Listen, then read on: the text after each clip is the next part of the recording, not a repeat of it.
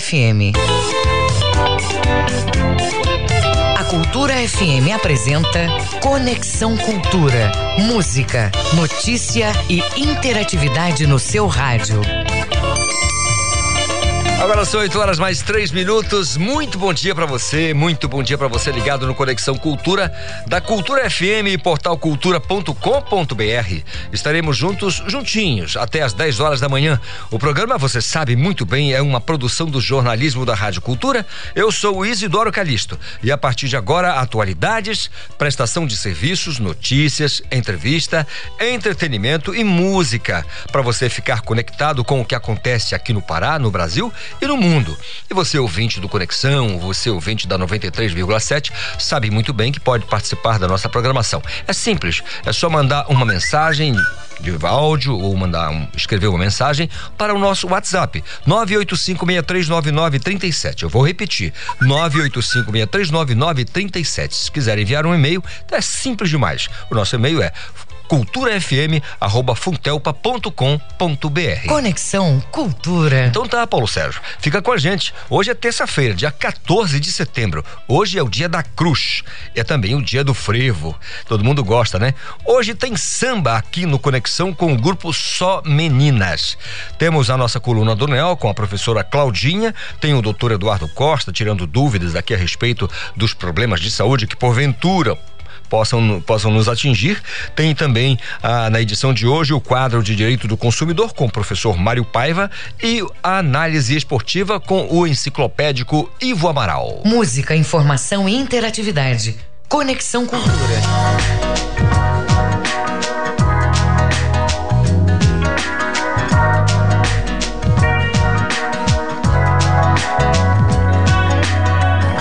Se você quiser dançar comigo, você. Se você quiser andar comigo, eu ando com você. Música destaque do Conexão Cultura desta terça-feira, tá aí Marco Monteiro, Manga Verde, 8 e 6.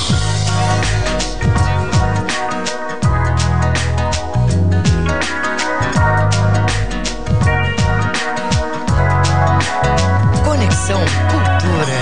Se você quiser dançar comigo, eu danço com você. Se você quiser andar comigo, eu ando com você.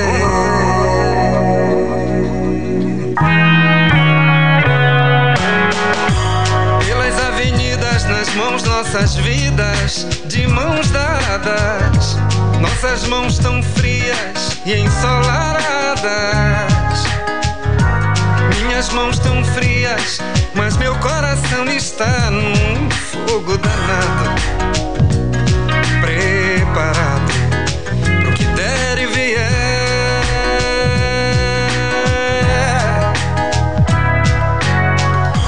Se você quiser, a gente compra um long play. Se você quiser, a gente dança. A gente canta, a gente play. Se você quiser, meu coração, dou ele todo pra você. Meu coração é uma manga verde, pulsando e botando fiapo nos dentes. Meu coração é uma manga verde, pulsando e botando fiapo nos dentes.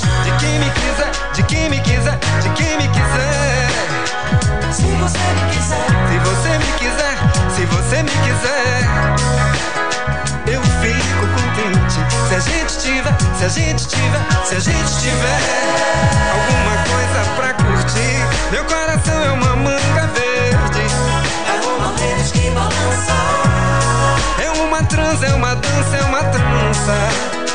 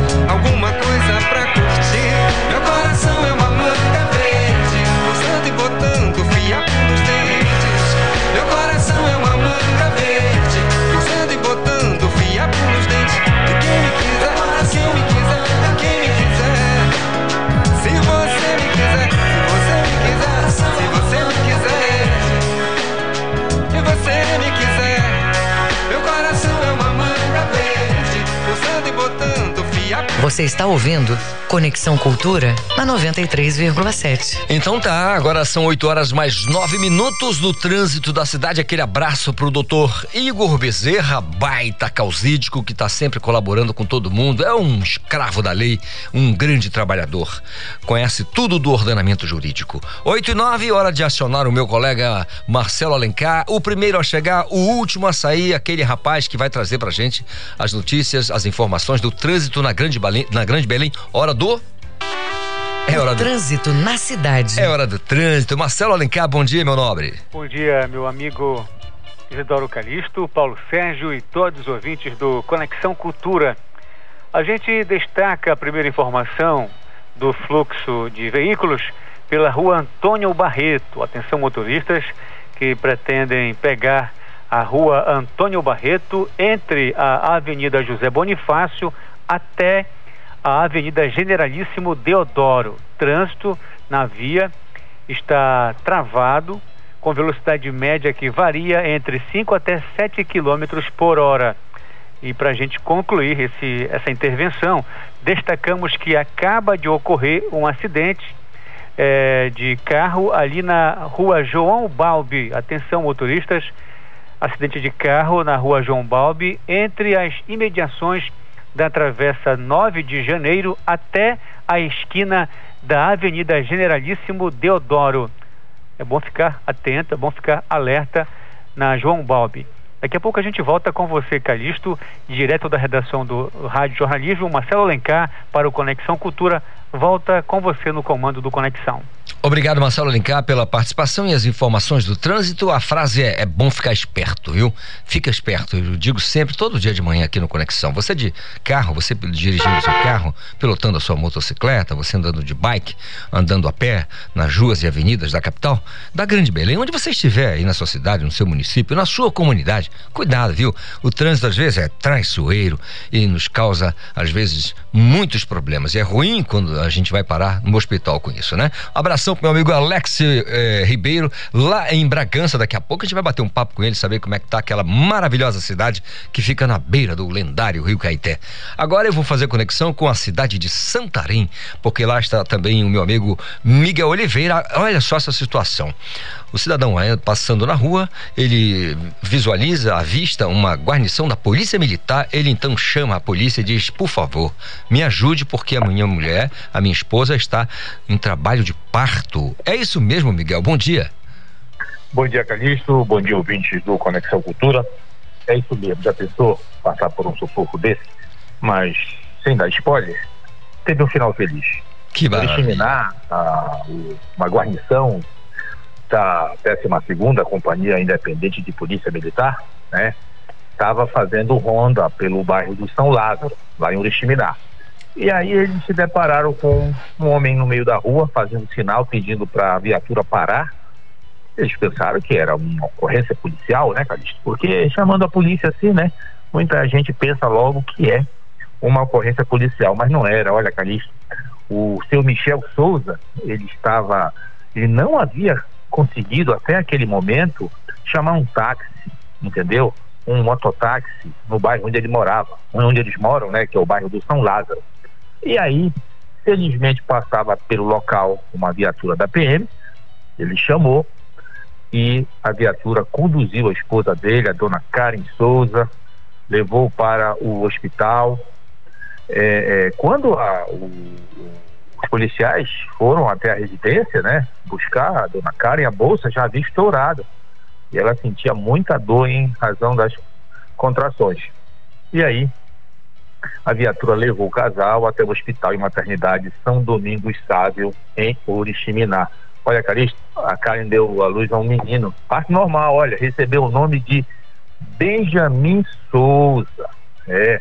E eles, né, o casal, na saída, né, é, da maternidade, é, reencontrou os policiais.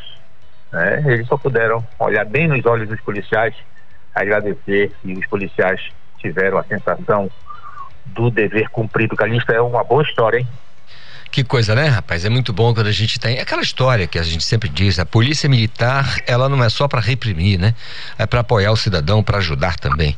E o treinamento exige, né? né, Calixto? A sensibilidade dos policiais, né? Exatamente. A sensibilidade dos policiais de atender imediatamente, né? Isso é, é importante. E quando a gente conversa com essa turma, sempre diz: não, meu amigo, eu fui treinado para isso. Não é que eu fui lá fazer gracinha, não. Eu fui treinado na academia, me preparou para isso. E é que bom que eles podem então exercitar esse aprendizado e ajudar Olha, as pessoas. Olha, e só para completar, existem outros casos de socorro prestados por, por viaturas policiais em que os policiais fazem até o parto no interior da viatura, porque às vezes nem dá tempo de chegar no hospital, né, Calixto? Exatamente, é isso. Ah. É, a, a, além da, da, da, academia, que tem toda aquela, aquela preparação, né? Às vezes sugação mesmo, tem que sugar, né? Tem também aqueles policiais que são estudiosos, que buscam fora, né? Da, da sua carreira, buscar um curso é, de aperfeiçoamento nesse ou naquela, naquela outra atividade, nessa naquela outra atividade, justamente para agregar, né, para fazer robustecer a, a capacidade de operar nas ruas, porque é o primeiro combate, o policiamento ostensivo. Miguel, é, o, o, eu tenho uma situação aqui de acidente na capital, mas daqui a pouco eu vou, talvez eu tenha que, antes de passar para o próximo assunto, nós tivemos um, parece que um, um, acidente grave aqui na capital, mas me dê só um segundo aqui. A gente vai falar. Você tem para a gente aqui uma informação ainda com relação reverberando a questão do consumo de pescado aí em Santarém, na região, é isso? É isso mesmo, Calixto. Olha, a venda de peixe nas feiras de mercado de Santarém caiu consideravelmente, olha, conforme relato dos pescadores e dos piscicultores, né, e dos vendedores de peixe dos mercados. Olha, a redução na venda ocorreu é, Calixto, infelizmente devido à propagação de fake news em redes sociais, viu, Calixto? É, a respeito da doença de RAF, né, por, popularmente conhecida como doença da urina preta, e isso gerou pânico na população.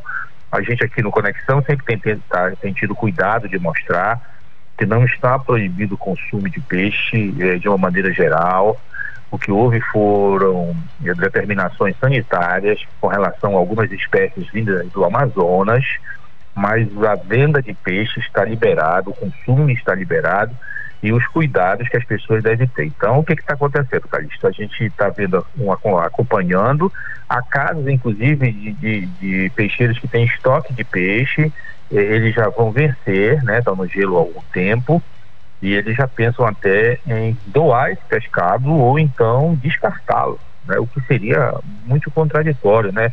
Você descartar alimentos é, numa situação de fome. Então a gente tem aqui o registro de que caiu a venda nas peixarias também, nas praias de Santarém, o consumo de peixe caiu, muito provavelmente por causa do alarme que foi feito através da internet, dos grupos de WhatsApp, fake news, né? É, é, é, é, dividindo assim uma atenção desnecessária para um assunto que está sob controle da saúde pública. A doença de RAF, a síndrome de RAF é uma síndrome rara, são pouquíssimos casos, não se sabe exatamente com certeza qual é a origem e o que provoca essa patologia e a pessoa fica com urina preta e sente fortes dores musculares. Então, esse é o registro, Calixto, a prefeitura está reunindo aqui com a colônia de pescadores, é, com o movimento dos pescadores, com, os, com a Câmara de Santarém para encontrar uma solução, porque você sabe que aqui na região e em outras do estado do Pará, a, a pesca, né, a venda de pescado, a captura de peixes é uma forte, é um forte elo da cadeia produtiva que gera emprego e renda para a nossa população. Calixto. Tá certo, Miguel. Muito obrigado pela participação. A gente vai ficar aqui aguardando, né? Vamos ficar de olho nessa situação, porque essas coisas de notícias falsas realmente provocam aí um problema sério, as pessoas é, desorientadas, né? E é, é, muita covardia quando se faz essa pois é, coisa é, da questão da fake news, a gente né? lembrar que a pessoa se consumir peixe e sentir os sintomas, caso da urina, dores, febre, procurar atendimento médico e o profissional de saúde, diante de um exame clínico, ele pode investigar se a pessoa é suspeita de, tar, de ter contraído a doença. E se por acaso esses sintomas se manifestarem, há tratamento, Calixto. Hidratação, né, é, medicação. É, é, se for enzima, a ingestão de água vai diluir e ela sairá pela urina, é, é, descomprimindo a pressão que há sobre o rim Portanto, o importante é, se você tiver algum sintoma desses que são elencados, urina preta, dores pelo corpo, você tem que procurar ajuda médica, ok? Tá certo, Miguel. Muito obrigado, muito bom dia. Amanhã a gente se fala, tá bom? Grande abraço. Valeu, Grande tá, abraço, Miguel Oliveira, direto de Santarém, a cidade mais bonita do planeta Terra, 8 horas mais 19 minutos. Rádio Cultura FM 93,7 é o nosso conexão desta terça, maravilhosa, ensolarada. E como é que tá o seu dia? Fala com a gente, 985639937. É hora de mais uma vez acionar o Marcelo Alencar. O trânsito na cidade. Ô Marcelo, nós tivemos acidente na Grande Belém, é isso? Exatamente, Calixto. Acidente é, de leve proporções na BR-316, nas imediações do Parque Ambiental de Ananindeua, Antônio Danúbio, no sentido Ananindeua entroncamento. Com isso, a velocidade média do trânsito está entre 20 até 24 quilômetros por hora. Todo cuidado é pouco ao passar próximo do Parque Ambiental de Ananindeua, porque o acidente é de leve proporções, mas sempre tem aquela a questão dos, dos estilhaços e aqueles problemas que são a, ocasionados por causa do baque é, do acidente do, dos, dos veículos, tá? Sempre alerta. Daqui a pouco a gente volta com você. É isso então, é, Marcelo Alencar, obrigado pela participação e as informações. Acidente, é, né, graças a Deus, nada de grave, nada de muito grave. Pelo jeito, danos materiais. O mais importante é a vida, a nossa vida, né? 8 e 21 agora a conexão é com a cidade de Bragança. Lá está Alex Ribeiro. Bom dia, Alex.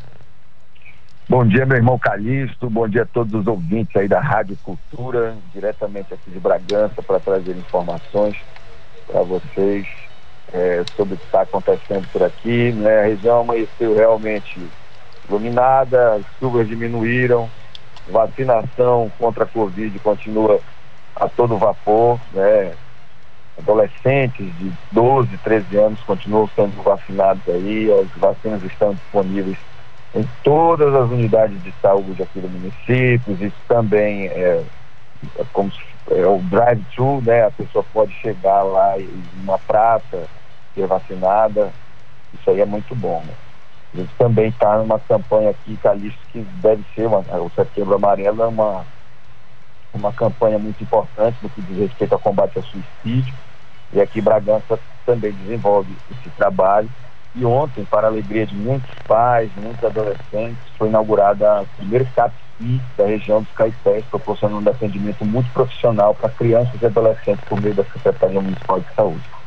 Isso aí foi algo está, é algo que está sendo muito comemorado é, pelos pais aqui, especialmente de crianças com, crianças com espectro autista. É um novo espaço é destinado realmente para o público infantil e adolescente também para os pais, né, que fazem parte aí do processo de recuperação dos seus filhos. CAPVI, Calixto, terá um atendimento multiprofissional contando com psicólogo, psiquiatra, assistente social, fonoaudiólogo, pedagogos, enfermeiros, terapeutas ocupacionais, educadores físicos que devem atuar com terapias alternativas e na prática de jiu-jitsu. Olha só que bacana, né? Então as equipes profissionais foram capacitadas aí, qualificadas para desenvolver esses trabalhos específicos na unidade. Isso é muito bacana e a gente, inclusive, acompanhou ontem, através da RBA, a empresa que eu atuo, a inauguração deste, né, deste ponto tão importante, este braço tão importante que diz respeito ao combate ao suicídio, ao, tratamento de doenças psicossomáticas, dentre outros, não é isso, meu irmão? Agora, Alex, com relação àquela pressão que a gente sempre fala que existe sobre o sistema de saúde, como é que está Bragança com relação a essa questão do, de leitos? Como é que está a situação aí? Olha, a, a, é, graças a Deus, né, e também ao trabalho feito, sendo, está sendo desenvolvido é, no combate à, à pandemia, os leitos estão liberados aqui com, com relação à pandemia, especialmente ah, os nossos casos estão muito lá embaixo. Ah, para você ter uma ideia, a gente tem aí é, zero novos não, não, há novos casos, né? Não há novos casos é, aqui na, na cidade de Bragança. Então tem um novo recuperado e todas as pessoas que, que fizeram testes rápidos e tal, deu, deu negativo. Então, até agora, assim, a gente está com números bastante lá embaixo e isso é muito importante. Isso é realmente é, o, o, o, trabalho que está sendo desenvolvido nesse sentido de, de enfrentamento da pandemia. A taxa de ocupação dos leitos está em 30%. Tá certo, Alex. Olha, desejar a você um restante de terça-feira assim da melhor qualidade e nem precisa ajudar muito porque você está em Bragança. E quando você está em Bragança, as coisas ficam muito, mas muito melhores. Né? Então, agradecer a tua colaboração de sempre, a grandeza, a gentileza de falar com a gente. E, como eu disse, um restante de dia maravilhoso para você, tá bom, Alex? Grande abraço, meu irmão querido, um abraço a toda a equipe maravilhosa aí da TV Cultura, do programa Conexão, um abraço a todos os ouvintes e amanhã a gente está de volta, se Deus quiser. Se Deus quiser. 8 horas mais 25 minutos, Companhia Aérea apresenta ao Estado o plano de expansão da sua malha viária, isso aqui no estado do Pará. Quem vai falar pra gente é a Joana Melo, direto da redação. Bom dia, Joana. Bom dia, Isidoro Calixto e ouvintes ligados no Conexão Cultura.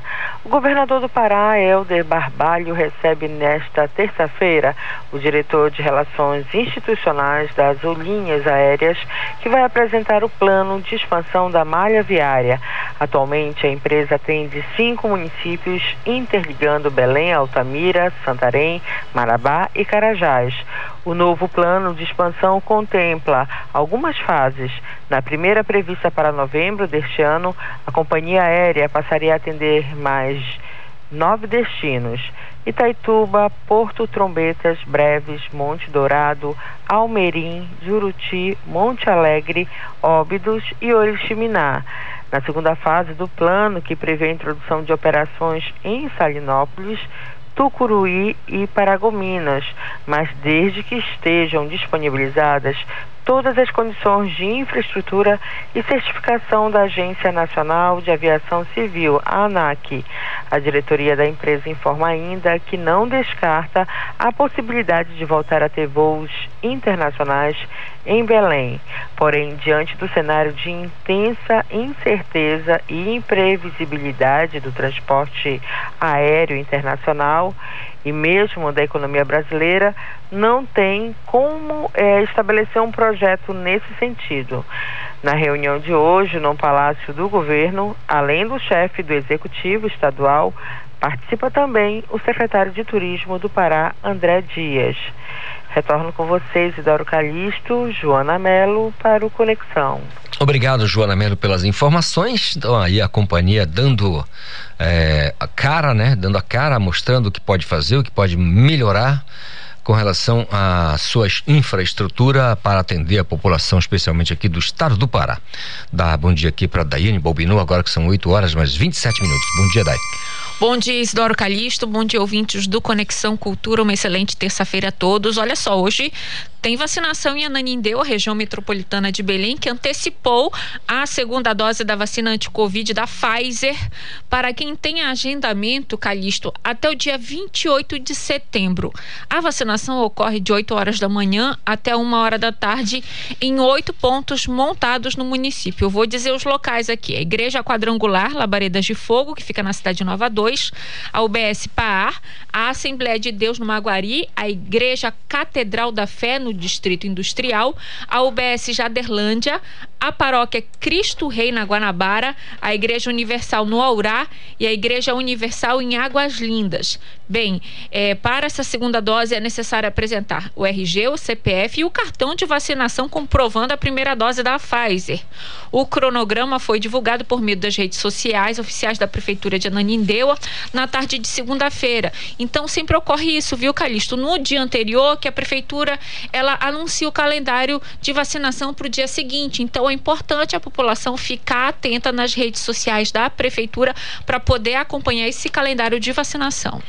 Importante eh, demais, daqui a pouco a gente vai conversar com o doutor Eduardo Costa, eh, que é o médico que está aqui conosco toda semana, falando de, inclusive de vacinação e da importância dela, porque a gente percebe que nesse período agora, por exemplo, a gente já está se aproximando aí, estamos nos aproximando do dia 17, que foi o prazo que o governo federal deu para ter a primeira dose aí para todo mundo acima de 18 anos e a gente é, verifica que ontem a gente estava comentando aqui é, a questão da, da de algumas uh, iniciativas que estão levando, né, ou seja, fazendo a vacinação de maneira itinerante. Né? Exatamente, né? para poder chegar alcançar. à população, alcançar a população, porque a gente sabe das dificuldades, muitas pessoas não podem faltar emprego. Apesar de ser obrigatória a vacinação, você pode justificar no, no seu local de trabalho que você foi e ser imunizado, apresentar o seu cartão de vacinação, você não leva falta, né? É importante isso, é, é, é óbvio que todas as, as empresas entendem isso. Mas existem alguns trabalhadores que têm receio, ou porque não podem, então tem horário diferenciado, os municípios estão indo nos locais mais difíceis para levar essa, é, essa vacina à população. Então, assim, é um esforço de todos para conseguir que toda a população brasileira adulta seja imunizada até o dia 17 Calixto não esquece essa data. Não, importante. não vou esquecer de jeito nenhum, porque foi o que disse o ministro da Saúde e eu vou ficar aqui cafungando o cangote exatamente. dele até ele cumprir a palavra dele. Tomara que ele consiga. Agora, obrigado, Daiane. Agora são 8h30, é o intervalo, eu volto já. Estamos apresentando Conexão Cultura. Rádio Cultura com informações do trânsito, comentários ou notícias da sua cidade.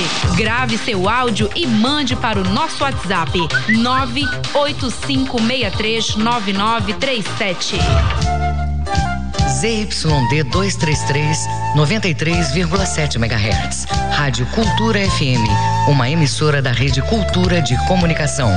Fundação Paraense de Rádio Difusão Rua dos Pariquis, 3318. Base operacional, Avenida Almirante Barroso, 735. Belém, Pará, Amazônia, Brasil.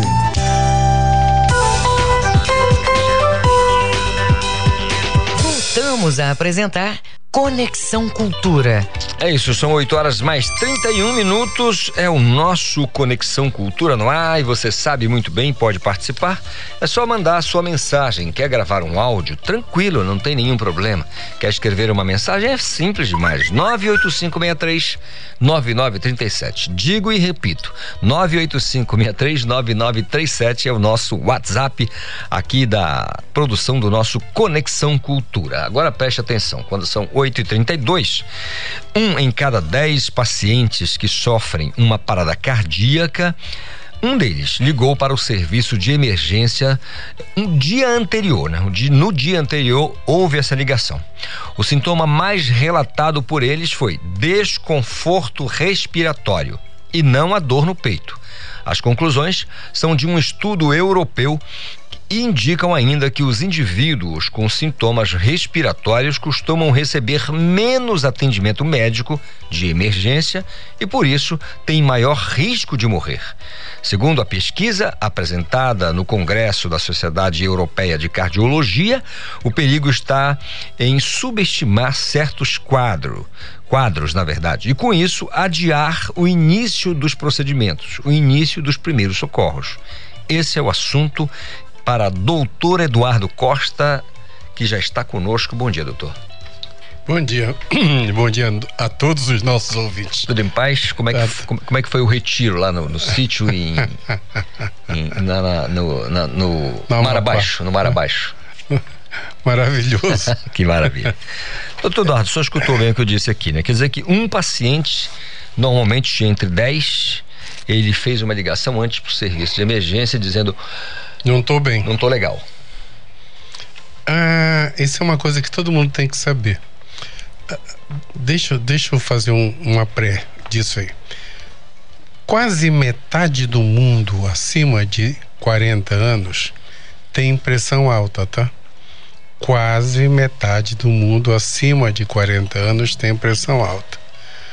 Um quinto do mundo aproximadamente tem diabetes essas duas doenças levam a, a aqui, levam a uma coisa chamada edema de pulmão, insuficiência cardíaca, insuficiência renal, acidente vascular cerebral, derrame, doença vascular periférica e a pressão alta ainda pode levar a aneurisma da aorta. Essas duas doenças, Calixto, ninguém sente. Ninguém sente pressão alta. Os médicos antigos, antes de mim, eles costumavam dizer que pressão alta dava dor de cabeça, tontura, mal-estar, zumbido no ouvido. Eu aprendi isso na faculdade, eu cheguei a aprender isso na residência médica. Só depois de algum tempo que se descobriu que a prevalência de hipertensão é um absurdo, é muita gente com pressão alta. E pressão alta a gente não pega, é genético, a gente herda. Só para você ter uma ideia, se aqui em Belém, se no Sírio de Nossa Senhora de Nazaré todos fossem acima de 40 anos, quase metade do povo teria pressão alta. Deu para entender? É muita gente, é muita gente com pressão alta. Então ninguém sabe. E o que a grande maioria nem sabe que tem pressão alta.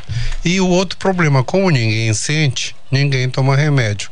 Eu falei tudo isso, um dia a gente vai discutir só pressão alta aqui, mas eu falei tudo isso para entrar nessa pesquisa, que o pessoal diz que o principal sintoma não é a dor no peito, é a falta de ar, é o desconforto para respirar. Por quê? Toda vez que o coração. Eu falei tudo isso porque pressão alta leva a insuficiência cardíaca, tá? Quando a pessoa não se trata, só para você ter uma ideia, um indivíduo que não se trata da, de pressão alta, ele vai perder 32 anos de vida. 32, 4 vezes 8 são 32. Vai perder oito Copas do Mundo. Oito. Só contar para trás e ver o tempo que você vai perder. Você vai estar tá morto, você morreu. Tá? Você morreu. Antes do que deveria ter morrido. Muito antes. Deu para entender? Nossa. Então, esse é o indivíduo que não se cuida, que não se trata da pressão alta. Então, a, o principal sintoma do coração é falta de ar. Aí é que vem, eu falei tudo isso por quê? Imagina, o coração é uma bomba, uma bomba, igual uma bomba de poço, tá? Então, imagina uma coisa bem, bem, bem simples assim. Tem um cano grande, muito grande, bem no meio desse cano tem uma bomba. Então a água vem, quando chega nessa bomba, aí essa bomba tem que bombear para ela continuar. Aí a bomba bate para continuar a água correndo no cano. Quando a gente tem qualquer falência no coração, essa bomba não funciona. Então a água engarrafa para trás. Isso falta força a bomba? Falta força a bomba. Isso você falou bem. Então a água engarrafa para trás. Essa engarrafada da água para trás é dentro do pulmão, porque é o pulmão que manda o sangue para o coração distribuir no corpo. Quando engarrafa dentro do pulmão, Tá? O pulmão é, é, é, tipo uma esponja dessas de lavar roupa, é tem os alvéolos. A pressão aumenta tanto que a água do sangue entra no alvéolo. Aí a pessoa tem falta de ar, tem desconforto, é água dentro do pulmão. Essa falta de ar, inclusive, não deixa deitar, porque como o pulmão é, parece uma pirâmide de baixo para cima, isso tudo começa na base quando a pessoa deita, distribui no pulmão todo, ela não consegue ficar deitado. Então, um cardíaco com falta de ar que deita e piora é o pulmão enchendo de água, ele tem que ir para o hospital correndo hoje. Então, esse é o principal sintoma e as pessoas nunca deram atenção para isso não deram atenção para isso ou não davam atenção para isso, tá? Doutor Eduardo, lá uhum. nos idos de 2008, 2009, uhum. numa conversa lá na, na, Cidade Velha, ali na, na, na Doutor Malcher, o senhor falava pra gente em várias em reportagens que o senhor, na sua opinião, é inadmissível uma consulta com, um, com um cardiologista durar menos que uma hora. O senhor dizia isso naquela ocasião, mas doutor, mas por que uma hora? Esse Carlisto, é, é, eu preciso saber tudo que está acontecendo. O sujeito pode fazer aqui uma, um, uma consulta, no, né, sair do consultório médico, do cardiologista e morrer na esquina. O senhor dizia isso. Acontece. E, e, e por que que é preciso, nessa consulta, nessa ida ao cardiologista, tem que ter todo esse cuidado e fazer realmente todos esses procedimentos? Um, um eletrocardiograma com o senhor dura quase meia hora. Uhum. A gente vai em algum outro lugar, em oito minutos, dez minutos, está pronto o eletro. É. Assim, é que eu faço um ritmo de quase meia hora em todo mundo. Mas preste atenção, eu cobro muito, eu conto essa história que você acabou de contar para os meus alunos na faculdade, tá? Eu falo assim, olha, de repente alguém, eu dou um exemplo muito simples. Eu, nós estamos encerrando aqui São duas horas da tarde, acabou o ambulatório, o outro médico já quer a sala no hospital. E chega alguém e diz assim: Doutor, tem um paciente aqui que a gente esqueceu dele lá fora, mas ele está aqui, dá para o senhor atender? já tinha passado a hora, o médico, aí você coloca o paciente na frente, está com eletro, você olha o eletrocardiograma, olha o paciente, pega o estetoscópio, ouve o coração dele, ouve o pulmão, tá tudo bem, e você diz, pode ir. Aí ele sai do hospital, tá chovendo, ele dá aquela corridinha para chegar na parada do ônibus, cai e morre. Aí todo mundo diz, mas ele acabou de sair do médico, ela estava normal. Tem um defeito crasso na história nós não conversamos com ele, entendeu? Nós não conversamos com ele para ele dizer assim: olha, eu moro lá na, na Avenida Nazaré, eu moro na Avenida Nazaré, quase esquina com a Praça da República. E todo domingo eu vou para missa na Igreja de Nazaré. Então eu tenho que andar aqueles dez, mais 10 quadras, oito quadras. E aí Antigamente eu fazia isso normal, mas de uns dois anos para cá, quando eu chego ali pela sede do Remo, eu tenho dor no peito. Dor no peito, eu tenho um pouquinho de falta de ar, eu tenho que me encostar lá até no muro do Remo, na grade, para melhorar um pouquinho para continuar. Mas isso veio piorando. E há um mês atrás, quando eu saí daqui para missa no domingo, eu já passei mal aqui na frente da sede do Paysandu, muito mais distante, tá? Eu sempre falo, se você. É, é, esse é um sintoma de que quando ele faz algum esforço, o coração descompensa. E veio piorando. Ele conseguia andar até Nazaré. Há um ano atrás ele chegava até bem na sede do Remo, mas há um mês atrás ele começou a piorar na sede do Paysandu, morando, eu dar um exemplo, no Manel Pinto, que é na esquina. Todo mundo aqui em Belém sabe o que, que, que nós estamos falando. No Manel Pinto é o prédio. Quer dizer, se ele Tem. narra isso para o senhor, o seu procedimento ele, é Se ele narra, eu digo, meu Deus. Não, e o que é pior, ele diz assim, hoje essa madrugada eu acordei 5 da manhã com dor no peito. Quer dizer, ele está em estado gravíssimo. Deu para entender? E aí ele foi no hospital. Vamos supor que esse é o indivíduo que vai no hospital. Estava atrasado e na hora que ele está em repouso, o exame dele pode estar tá normal. A pressão pode estar tá normal. O eletro pode estar normal. Mas eu não conversei para ele me contar essa história. Então, é daqui, aí daqui a pouco, ele saiu daqui, correu 15 metros, caiu morto. Deu para entender? Então, a história clínica em medicina e principalmente nas matérias clínicas em cardiologia, ela é crucial. E isso não dá para fazer correndo. Não dá para dizer. Tem que ouvir o paciente. Não, né? você tem que ouvir você tem que ouvir. E depois tem o exame físico completo. Eu falo para os meus alunos: exame físico é, é uma coisa que depois vai ficar extrapiramidal. Extrapiramidal é são aquelas coisas que a gente aprende na vida e não esquece nunca mais, tá? Tipo, andar para frente, nadar é, andar de bicicleta, é, é, tocar piano, tocar violão. Depois que você aprende, passa 40 anos, mas você não desaprende. Então, isso é o que a gente chama de extrapiramidal. Fica medular, uma coisa automática. Então, eu falo para os meus alunos: tem que aprender isso para ficar automático. Então, em cardiologia, quais são os sintomas importantes? Em cardio, o, o coração só dá quatro sintomas, Calisto: falta de ar, dor no peito perna inchada junto com falta de ar, só perna inchada não tem nada a ver. A pessoa já não consegue tomar banho que fica com falta de ar. Incha a perna é coração. E o quarto sintoma é palpitação, é, o, é você sentir o teu coração ou disparar ou ter sensação de que ele está meio parando, tá?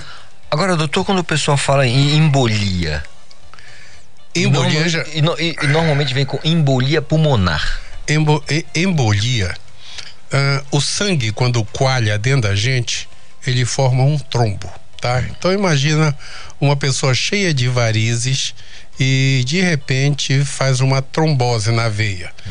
Trombose é um coalho de sangue. O sangue circulou tão devagar que ele parou e o sangue, quando ele para, ele coalha, né? O sangue da gente, se você cortar o, o dedo e pingar no, no, em alguma superfície, em oito minutos ele virou geleia, tá?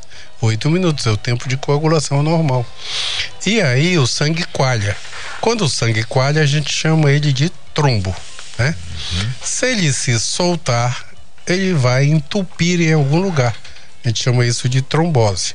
Enquanto ele está, ele, quando ele se solta, ele para de ser chamado trombo para ser chamado êmbolo, né? êmbolo.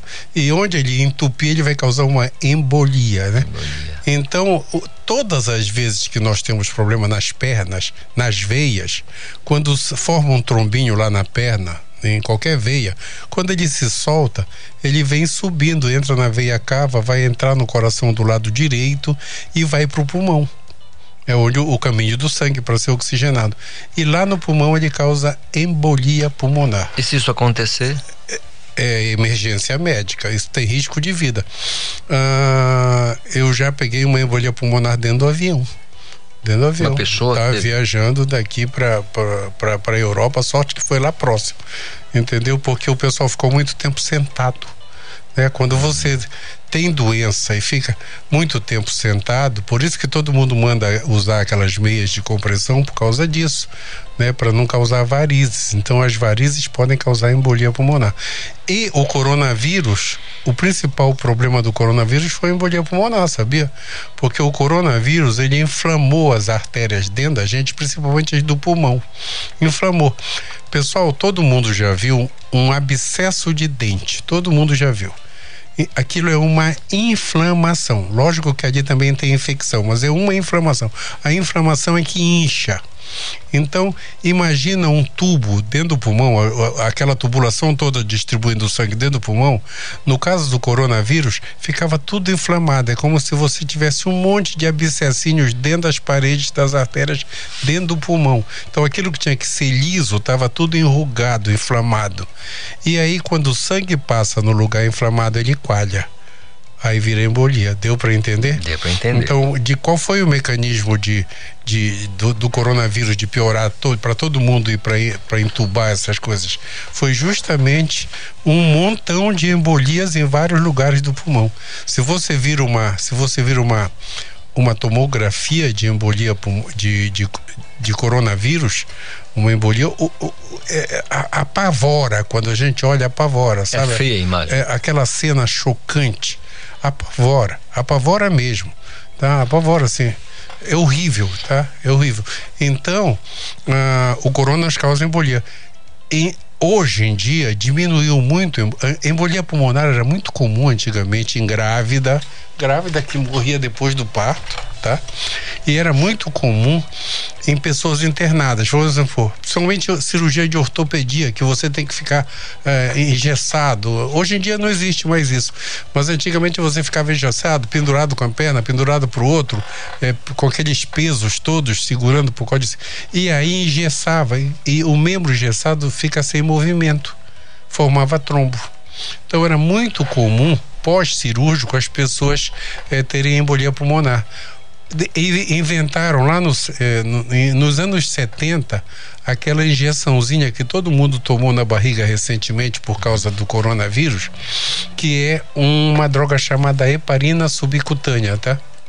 tá? Nome comercial é Clexane Uversa, para gente não falar só de um. Ah, aquilo é uma heparina, é um, é um anticoagulante. É, é, aquela droga não deixa o sangue coagular. Então, hoje em dia, todo mundo quando vai para uma cirurgia no hospital vai ficar deitado muito tempo, é rotina tomar aquela injeçãozinha na barriga todo dia para não deixar justamente o indivíduo ter embolia pulmonar. Mas voltando aos sintomas de coração, já que o nosso tempo está em cima, ah, eu falei falta de ar, dor no peito, perna inchada junto com falta de ar. Toda vez que eu falo perna inchada é junto com falta de ar. Certo. Só perna inchada, nada a ver com o coração. E palpitação. Se eu tenho palpitação uma vez na vida, isso nem nem de nem da bola. Mas se você tiver de manhã, de tarde, de noite, aí é relevante. Aí é relevante, é sério, tem que ir para o hospital até porque a arritmia que dão as palpitações podem causar morte súbita certo? Pode causar morte súbita, tá? Eu, hein? É, então, a, arritmia é uma coisa que a gente tem que ter muito cuidado. Que coisa. Então, a, o principal sintoma de coração é falta de ar. Então, meu amigo, se você sentir uma falta de ar ou ver alguém sentir uma falta de ar, faz um simples teste. Deita. Se deitar, piorar, é coração. Deu para entender? Se, às vezes as pessoas têm falta de ar à noite e elas acordam. é obrigatório levantar. A pessoa ou fica sentada ou fica em pé, pelo menos uns 20 minutos a meia hora, para aquela água que está no pulmão descer dentro do pulmão, obedecer à gravidade e para baixo, aí ele consegue deitar, dormir de novo, mas sentado. Ele não vai deitar, porque se deitar piora. É, é um estado de gravidade importante. Hoje, essas coisas todas têm tratamento tudo tem tratamento. Então, na, na, no, no, século XX, tudo. Então, ah, principalmente da área de coração. Vai no médico, vai no, na emergência. Uh, uh, o pessoal é bem informado para isso hoje, tá? metade dos médicos de Belém foram meus alunos, eles aprenderam isso comigo, entendeu? Então eles sabem conduzir hoje no pronto-socorro em todos os lugares. Doutor, é, eu não posso deixar de perguntar, é, é, porque nós estamos falando aqui dessa pesquisa, o, o, o, sintoma mais relatado nessa pesquisa foi o desconforto respiratório e não a dor no peito. Aí vem a pergunta: a pessoa está com problema é, sentindo aquele desconforto na respiração. Estamos no meio de uma pandemia do coronavírus que ataca diretamente o pulmão, que tem diretamente a ver com a respiração. Uhum. Confunde. Essa, junção de, essa junção de fatores aí deve Confunde ser pro hospital. O que é que a gente faz? Pro hospital. Eu sou um médico daquela época que médico ia na casa do doente, tá? Uhum. Então eu tinha aquela maletinha, eu tinha na maletinha ah, todos os remédios para ah, cuidar de uma emergência, tá? Ah, hoje todo mundo tem carro, todo mundo tem carro, né? Então pro hospital. No hospital tem todos os recursos, você está entendendo? Hoje eu não tenho, eu nem tenho mais a maletinha. Há uns 20 anos atrás eu deixei de usar a maletinha. Mas com, com o que tinha, tinha remédio, tinha tudo lá dentro. Injeção, tudo para cuidar de um edema, de qualquer coisa em casa. Hoje todo mundo chega rápido no hospital. É, e nas emergências tem aquela sala amarela, sala, sala vermelha que é risco de vida e todo mundo corre para lá e o pessoal hoje que trabalha. É, por incrível que pareça, deixa eu fazer um elogio. Todo mundo critica os pronto-socorro. Ah, eu cheguei lá, não sei o que. O, os pronto-socorros aqui de Belém, tanto do Guamá como da 14, tem um pessoal altamente qualificado. Tudo bem que às vezes tem muita gente, é um sufoco, mas altamente qualificado. Eu tive um parente recentemente tratado no Hospital do Guamá que foi top. Foi tão bem tratado como se estivesse pagando a conta no Einstein, no Sírio, no pronto-socorro do Guamá elogio é bom e a gente é, é bom citar isso aí. Pode ser uma questão de a, grande, alta demanda e aí a pessoa pode não ter alcançado aquele atendimento no horário adequado, mas que as, os caras são bons, são bons. Né, é, hoje, hoje a estrutura é excelente. Sensacional. Ei, deixa eu falar da, da Daiane que está pela cidade com outdoor. Ah, bela, sim, bela, sim, linda. Sim. Olha, pode até subir a minha pressão e acelerar meu coração de olhar para a Daiane. Pessoal, a Daiane, nossa colega aqui, a nossa diretora.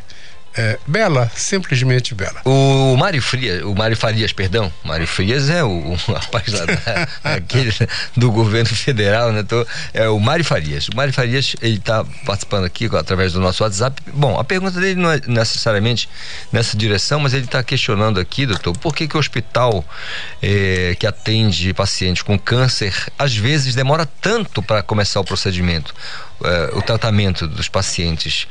Acho que tem a ver com estrutura isso, né? Com, com certeza. Isso é uma pergunta que todo mundo faz, Mário. Todo mundo faz.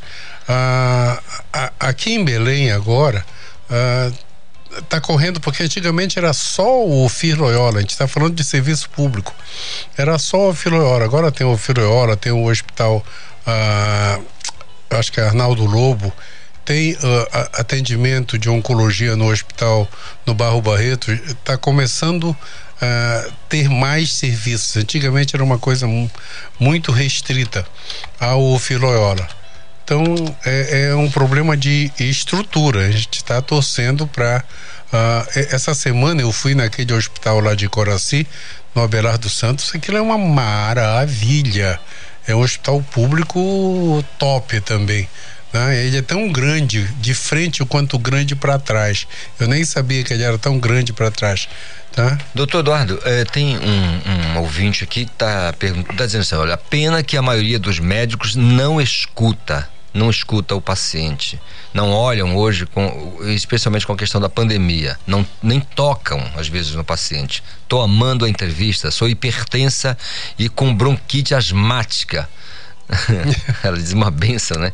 Gratidão a você, né? O doutor Eduardo aqui, né? O doutor Eduardo Costa, é a Marinilde Tavares que está dizendo isso. Uhum. Ela diz, é uma pena que os médicos então não escutem, não escutam os pacientes, porque como o senhor disse, se o senhor não, é, é. não escuta o que o sujeito tem a dizer, uhum fica.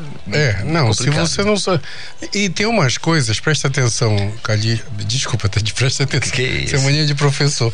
E, e, e Calixto, uh, olha não é porque o senhor é botafoguense. Não, não. Eu tô, me, eu tô, eu tô me sentindo.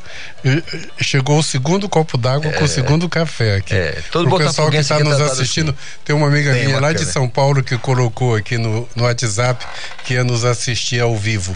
Uhum. Uh, um abraço, Ana. Uh, bem, a. Ela falava da, da importância da de escutar. Da importância de escutar. Então, essa, eu sempre falo para os meus alunos, pessoal, vamos por ordem a tomografia, a ressonância e o ultrassom não substituem a conversa, tá? Parte 2 da história. No Brasil, tu saiu da capital, não tem ressonância, tomografia e ultrassom. Você tem isso nas capitais, tá? É, dificilmente você tem isso num, num, numa cidade do interior. Aqui em Belém, aqui no Pará mesmo, a grande maioria das prefeituras tem uma ambulância para levar doente grave em Belém. Né? Eu sei disso porque eu tenho projetos de pesquisa nos interiores. Então, o que o prefeito quer é uma ambulância para ele se livrar da coisa grave. Né? Aí chegou, não tem FD? Chegou com isso. Não, não, não, é, é, emergência. É emergência, emergência, emergência. Você não tem infraestrutura de emergência nos interiores. Então, infarto, derrame, grávida complicada, coloca na ambulância e leva para Belém. Tudo vai para o pronto-socorro da 14. Tá vendo como sobrecarrega? É, sobrecarrega. Tudo no pronto-socorro da 14. Então, Tudo sobrecarga, acaba indo para lá. Né? Acaba indo para lá. Eu tenho até um projeto que é para conversar depois com, com os governantes, para gente ensinar o. o, o eu, eu, participei de um projeto, já faz tempo isso, já faz uns 20 anos, que a gente uh, ensinava para os médicos do interior tá, uh, o primeiro atendimento, como não deixar morrer. Né? Eu participei, eu viajei um, o estado todo. Tem até um deputado eleito com o meu nome que foi eleito porque eu, eu fiz a campanha para ele. Por acaso é médico. Também. Por acaso é médico, eu fiz a campanha para ele, tá? Naqueles é. anos eu dei aula eh, praticamente no estado todo, nos municípios polos, Tucuruí, né? Santarém, é, é, Altamira, em tudo quanto foi lugar que eu dei aula. E, e todo mundo ligou para mim e disse: Doutor, voltei no senhor. achando que era o doutor Eduardo Costa. É. Vamos imaginar aqui o Raul, meu, meu colega aqui, o Raul é, Bentes, que ele está com 30 e poucos aninhos ali, gosta de rock and roll, é, tem uma vida agitada, gosta de skate, gosta de esportes radicais, e aí no meio da noite ele tem probleminha, ele liga pro, médico e diz, olha, eu tô com desconforto respiratório, mas também tô com, tô com dor no peito. As duas coisas. Ah, mas ele é jovem. O que é que o, mas o que é que o médico fala? Voa pro hospital. Corre. Corre agora. Voa. Se tiver alguém que te leve, nem vai dirigindo, tá? Voa, porque toda dor no peito, Calixto, toda dor no peito. A principal causa de dor no peito é paixão. Mas eu tô falando de um tá? rapaz jovem. De um, um é, jovem. tá na idade da paixão. 32, 33. Tá, pois é. Né? A principal causa de dor no peito é paixão. Depois é saudade. Depois é saudade com frio. Quando você está nesses países, eh, dá saudade com frio é muito Aperta pior. O Aperta o peito. Depois vem um monte, tem umas 200 causas, mas essas coisas não matam. Paixão não mata. Às vezes marca um tempo, mas é. não mata ninguém, tá? Então, o que mata é um infarto. A dor no peito principal é o infarto. Então, quando você tem uma dor no peito, não interessa a idade, corra para o hospital. É obrigatório um eletrocardiograma. Obrigatório. Tá? Obrigatório. Os hospitais todos têm eletrocardiograma hoje. Fazem um eletrocardiograma na hora, olha, tá? Eu tenho uns alunos que me mandam eletrocardiograma, eles trabalham pelos municípios do interior, Aí eles fazem. Hoje tem a facilidade de tu fotografar e mandar de WhatsApp. Então eu tenho alunos de 20 anos atrás que quase que todo dia chegam eletro para dizer: professor, o que é que essa tem leitura aí, aí pra mim, né? É, então. ah, isso ficou comum, porque não é só para mim, pode mandar para É, qualquer lugar. médico de Hoje tem a confiança. Sociedade Brasileira de Cardiologia, você manda para lá, tem gente de plantão para dar laudo de eletro. Entendeu? Então, isso resolve fácil. Agora, dor no peito, a gente não brinca. Dor no meio do. Principalmente, pessoal, a, a dor de coração é nesse lugar. Bem no meio, sabe assim, quando você toma café quente, tacacá quente, qualquer coisa quente, desce que sai, rasgando. que, que sai rasgando. Cachaça pura que sai rasgando. Pois é, neste lugar que o coração dói. E quando dói é muito forte. Eu sempre, eu sempre falo que dor no peito de coração é igual chifre, a gente não esquece. tá? É, é, Então, é, quando eu pergunto para alguém assim, j- já teve dor no peito? Que a pessoa começa a pensar, não teve. Entendeu? Porque não, é uma resposta imediata. Já sentiu uma dor no peito em aperto muito forte? Já. Entendeu? Aí já muda, né? É. Doutor Eduardo, olha, eu agradeço pela conversa desta terça-feira, muito esclarecedora, então é importante ficar atento a isso tudo, tempos de pandemia, problema, né, desconforto respiratório, dor no peito, isso tirou muitas dúvidas aqui, doutor, até de embolia pulmonar nós falamos, a gente vai aqui, o, o, o ouvinte participando, é, e a gente agradecendo mais uma vez a sua vinda aqui, é sempre um- um- uma grande satisfação escutá-lo aqui através da nossa Rádio Cultura e do nosso Conexão Cultura, tá bom? Obrigado e um abraço em todos os nossos ouvintes. Abraço a todo mundo, nove em ponto, a gente volta já. Cultura FM. Aqui você ouve música popular paraense. Você me deixa feliz demais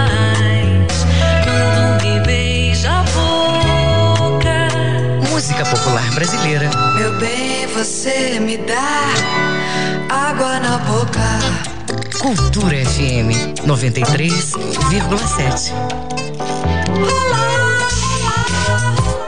Usar máscaras, lavar as mãos e usar produtos com ação antiviral continuam sendo importantes mesmo depois da vacina.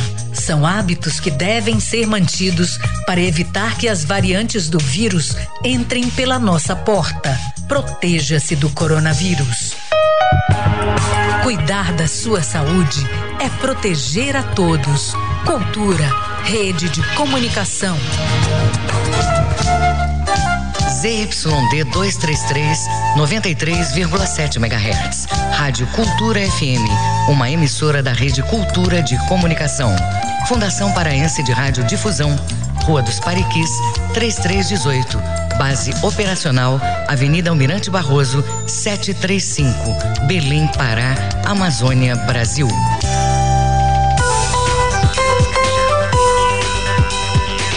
Voltamos a apresentar Conexão Cultura. É isso, 9 horas 2 minutos agora. O nosso Conexão segue aqui. Você pode participar mandando a sua mensagem para o 985639937. Te pedindo aqui, doutor Eduardo Costa, que está descendo a montanha, mas já pintou aí um monte de perguntas aí no- no- nos bastidores. Ele vai responder com muita calma, tranquilidade, que sempre mu- muito carinhoso, atende a todo mundo.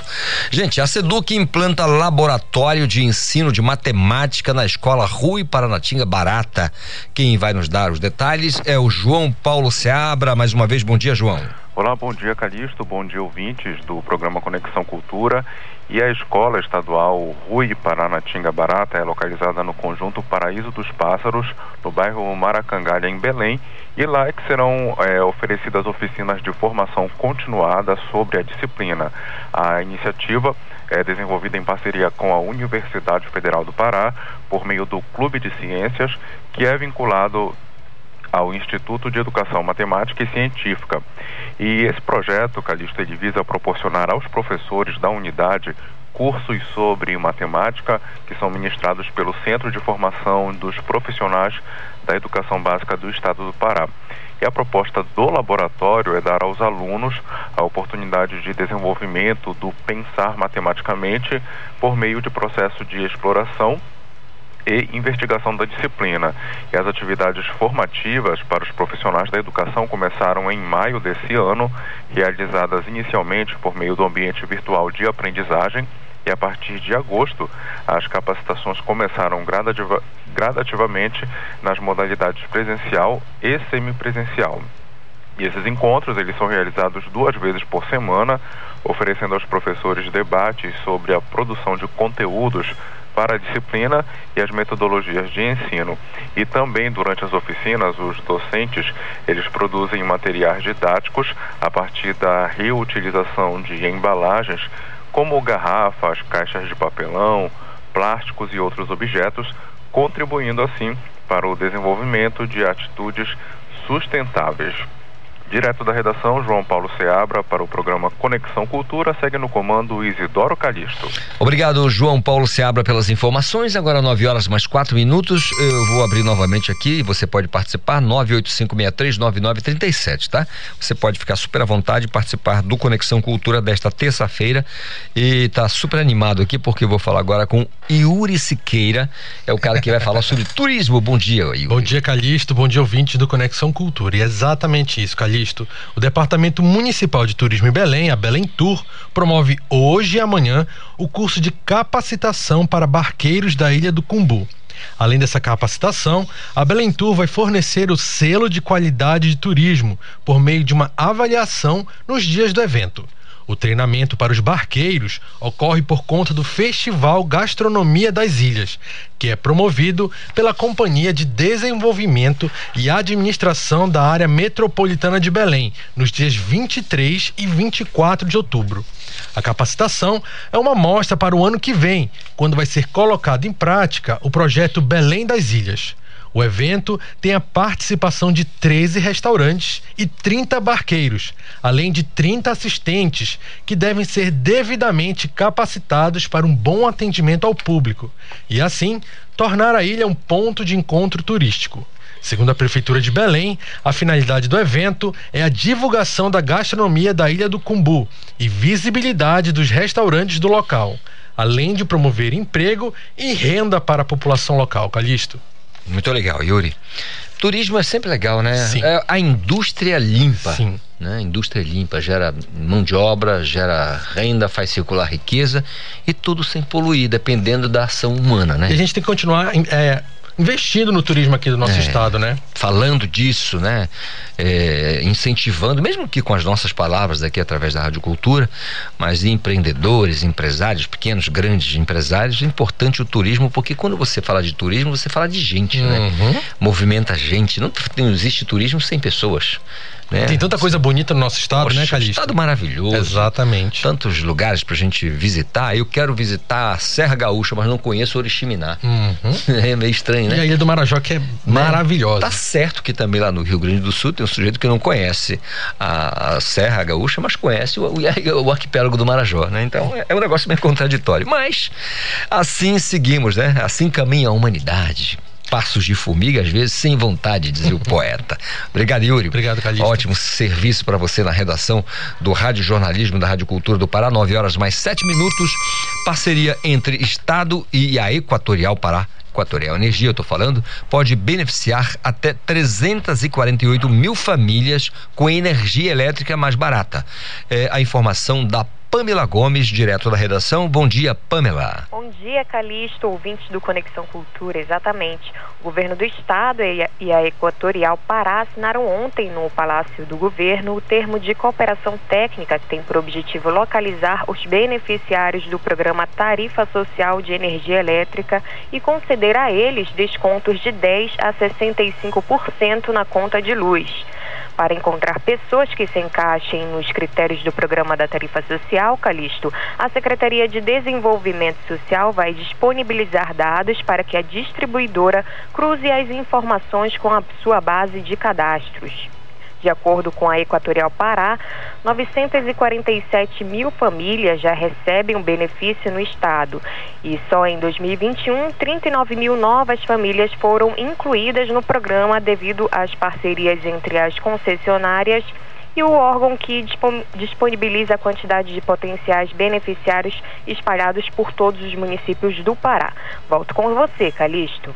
Obrigado, Pamela. E siga apurando aí na redação do nosso Rádio Jornalismo, porque certamente falaremos logo mais. São nove horas mais oito minutos. Siga participando, você do outro lado, está acompanhando aí no seu carro, na sua casa, em que local? Fala com a gente, 985639937, né, Paulo? É o nosso WhatsApp, você pode participar, não custa nada. Se quiser gravar um áudio também, a gente põe no ar, viu? A sua participação. Quer dar sua opinião? Fique tranquilo, fique à vontade, a gente está aqui para isso. Hoje é terça-feira e você sabe, tem o nosso quadro Direito do Consumidor com o advogado Mário Paiva. Vamos ouvir. Bom dia, amigas e amigos do Conexão Cultura. Aqui é o advogado Mário Paiva com mais uma dica de direito do consumidor.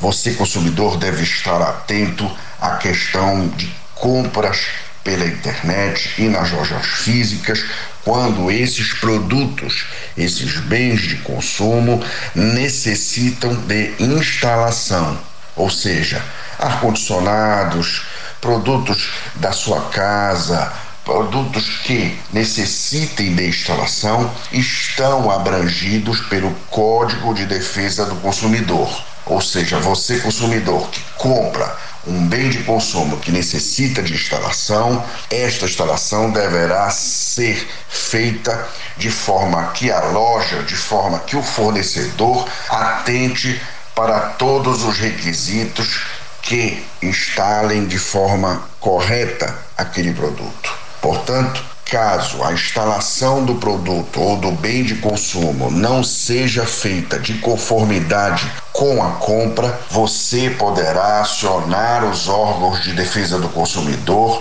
para que haja uma correção daquela instalação, seja através da substituição do produto por outro de mesma espécie em perfeitas condições, seja através de restituição imediata da quantia paga, monetariamente atualizada, ou seja através do abatimento promocional do preço. Portanto, tanto a loja, quanto o fornecedor, quanto o instalador são responsáveis pela adequada instalação dos bens de consumo em sua casa ou sua empresa. Um grande abraço do advogado Mário Paiva. Fica a dica de direito do consumidor. Tá aí, obrigado ao doutor Mário Paiva, advogado, especialista em direito do consumidor, sempre trazendo aquela dica aqui legal na nossa terça-feira. Você acompanhando Conexão, tomou nota, né? Só toda terça pegue caneta e papel e fique 100% à vontade. É, o Júnior Moraes participando aqui, mandando mensagem pra gente. Bom dia, acompanhando o programa aqui em BH. Olha só, capital das Minas Gerais. Júnior Moraes, um abraço a você, toda a família, os amigos que estão aí em Minas Gerais acompanhando aqui a programação. Claro, ele está nos ouvindo lá através da internet, coisa boa. Olha, melhor do que a informação que falamos aqui sobre vacinação em Ananindeu, em Marituba, no Brasil inteiro, no mundo inteiro, é redução de taxa de juros. É uma coisa boa, né, Daí? Principalmente de financiamento imobiliário, né, Calista? Aí é maravilha. Porque o presidente da Caixa Econômica Federal, Pedro Guimarães, anunciou ontem que o banco vai reduzir a taxa de juros para financiamento imobiliário. Os detalhes, segundo ele, só serão informados na quinta-feira, dia 16. Atualmente, a carteira de crédito habitacional da Caixa soma um volume, Calixto, de 528 bilhões de reais, o que representa 67% de todo o financiamento imobiliário concedido no país. A Caixa oferece quatro modalidades de financiamento habitacional. Algumas delas têm seus juros corrigidos por taxas variáveis, que são influenciadas pela taxa básica de juros, a Selic. O anúncio de redução dos juros de financiamento da casa própria pela Caixa ocorre em meio à expectativa de aumento da taxa Selic, atualmente definida em 5,25% ao ano. As projeções de mercado financeiro financeiro indicam que ela encerrará o ano de 2021, acredite, Calixto, em 8% ao ano. Quando o Banco Central aumenta a taxa básica de juros, a finalidade é conter demanda aquecida. Isso causa reflexo nos preços porque os juros mais altos encarecem o crédito e estimulam a poupança. Quando a Selic é reduzida, a tendência é de que o crédito fique mais barato, com incentivo à produção e ao consumo reduzido, o controle da inflação e estimulando a atividade econômica. Ou seja, é uma contrapartida já que a Selic vai aumentar. Muito legal, Dani. Tem gente já pensando em fazer um financiamento para comprar gasolina. Exatamente gasolina. isso. Ou então carne. Carne. É, existem essas duas possibilidades. São duas, dois produtos que o Paulo Sérgio já pensou. Será que não tem um, uma linha de financiamento específico, é, uma linha específica para é, comprar gasolina? Vai ser caro assim lá longe, vai ficando cada vez mais caro. Obrigado, Daiane. Obrigado, Dai, pela participação. Nove horas mais 13 minutos.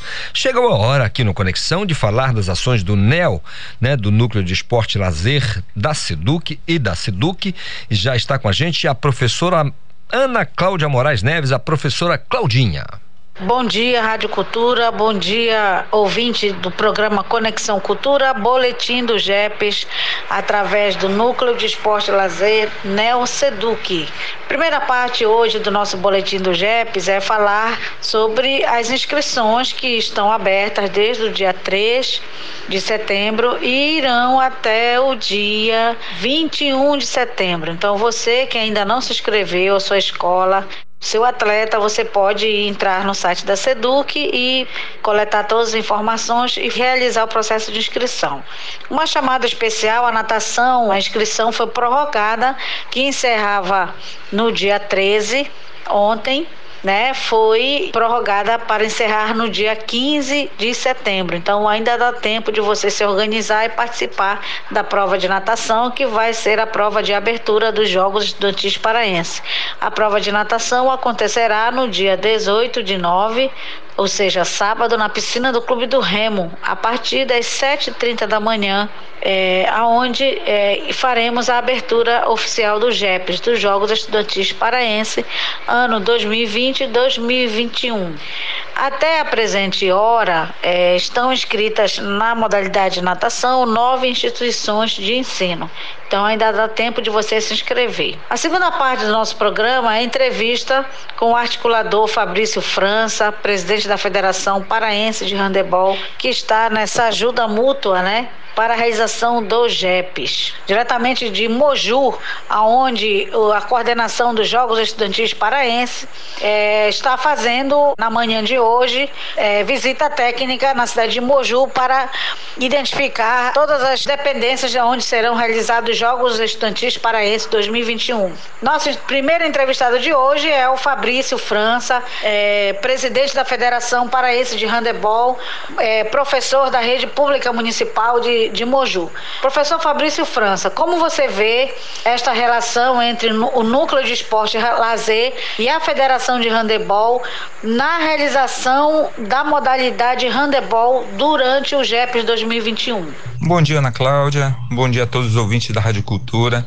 É, e eu vejo essa essa relação entre o NEL e a Federação Parense muito positiva, né? Pois a federação ela se faz presente é, naquilo que tange a regulamentação específica da modalidade, a promoção da modalidade nessa categoria que eu acho importantíssima, uma sacada muito legal, a gente poder promover, poder estar junto com e sentir essa essa meninada, né, de 12 a 14 anos em quadra, jogando, correndo, é, competindo, né? Isso é uma é algo muito fantástico. E vejo também a difusão da modalidade handball no cenário escolar, que eu sempre digo que é, a, a escola é a base de tudo. né? a gente vê se todos os grandes atletas eles, eles passaram pela categoria de base e com certeza passaram pela escola, né? pelo esporte escolar. E para concluir a, as nossas é, indagações, eu queria que também o senhor falasse né? Como você avalia a descentralização das modalidades é, esportivas neste ano de pandemia, ano de 2021, para a realização do GEPs é, é, estudantil? Eu acho que foi muito bem pensada. É, queria até parabenizar aqui ao NEL, né, na sua pessoa, na Cláudia, é, por essa sábia decisão em pulverizar, né, pulverizar a modalidade em vários municípios, a fim de salvaguardar né, a integridade, a integridade, a saúde das, dos participantes. Né? Vocês descentralizaram, pulverizaram em vários municípios, cada modalidade em um município específico, né? E penso que com isso ajuda, é, previne e lógico com, com todas as, as, precauções, com todos os, os, protocolos que vocês têm para cumprir do o Covid, né? Principalmente em dividir a categoria A é, em uma semana o feminino, na outra semana o masculino, justamente para não aglomerar. Eu queria, por fim, também agradecer ao nosso governador Helder Barbalho pela confiança da realização dos Jogos Escolares aqui no estado do Pará, ao diretor do NEL, professor Cristiano, a professora Ana Cláudia, que é coordenadora de projetos na da SEDUC, a nossa secretária de educação do município de Moju, professora Sandra Helena, né? o nosso coordenador de educação física, o professor Biraci Santos, o nosso secretário de esportes, que é o senhor Oscar Santos, um parceiro nosso, né? E assim, a nossa prefeita, né, sem ela, lógico, a nossa prefeita Nilma Lima, que ela não mediu esforços para trazer a modalidade aqui para o nosso município. E assim, eu penso que vai ser bons jogos, trabalhamos com muito carinho, com muito amor, estamos trabalhando incansavelmente já desde a semana retrasada, é, tentando construir um dos melhores jogos, tá? Em meio a essa pandemia. A gente tentar fazer da melhor forma possível. Tá bom, gente?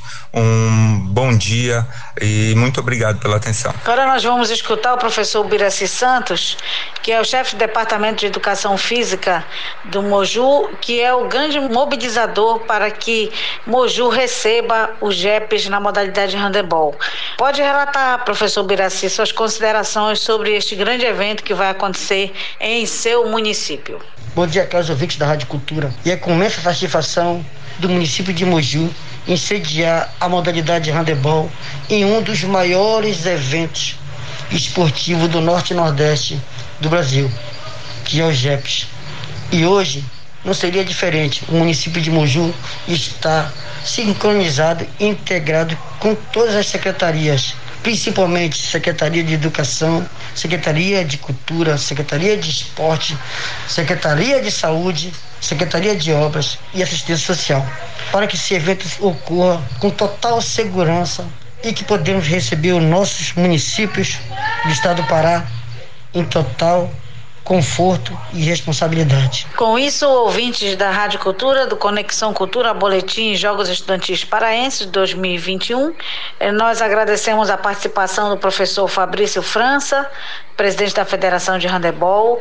Nós agradecemos a presença do professor Biraci Santos, chefe do Departamento de Educação Física de Moju. E agradecemos o apoio de todos os secretários, aqui na pessoa da professora Sandra Helena Taide de Lima e do secretário de Saúde, Michel Garcia. Agradecemos o empenho e a dedicação que todos estão tendo para receber as delegações de handebol neste 63º JEPs, Jogos Estudantis Paraense.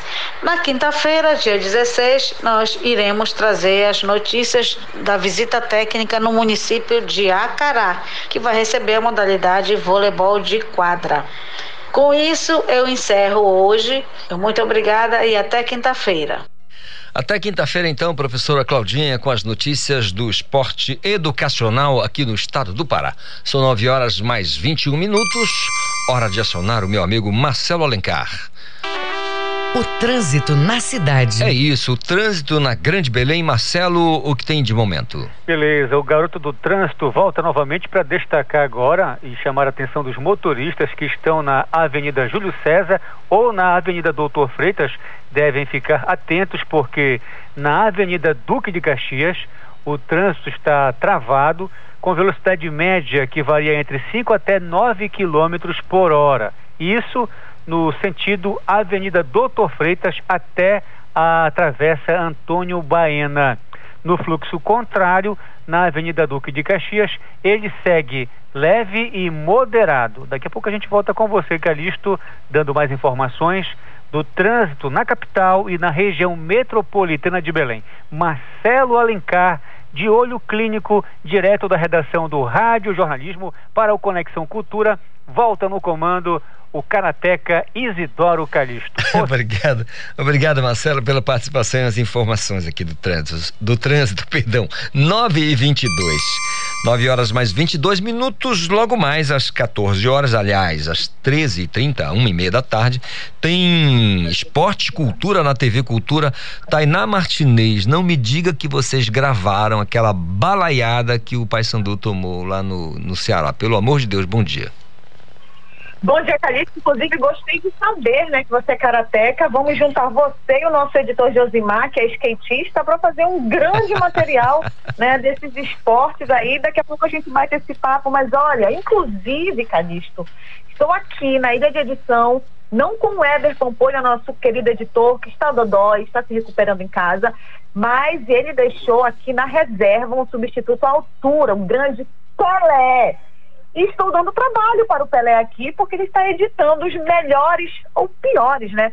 Momentos desse jogo de ontem entre Ferroviário e Paysandu. Paysandu que levou uma verdadeira sapatada, Calixto.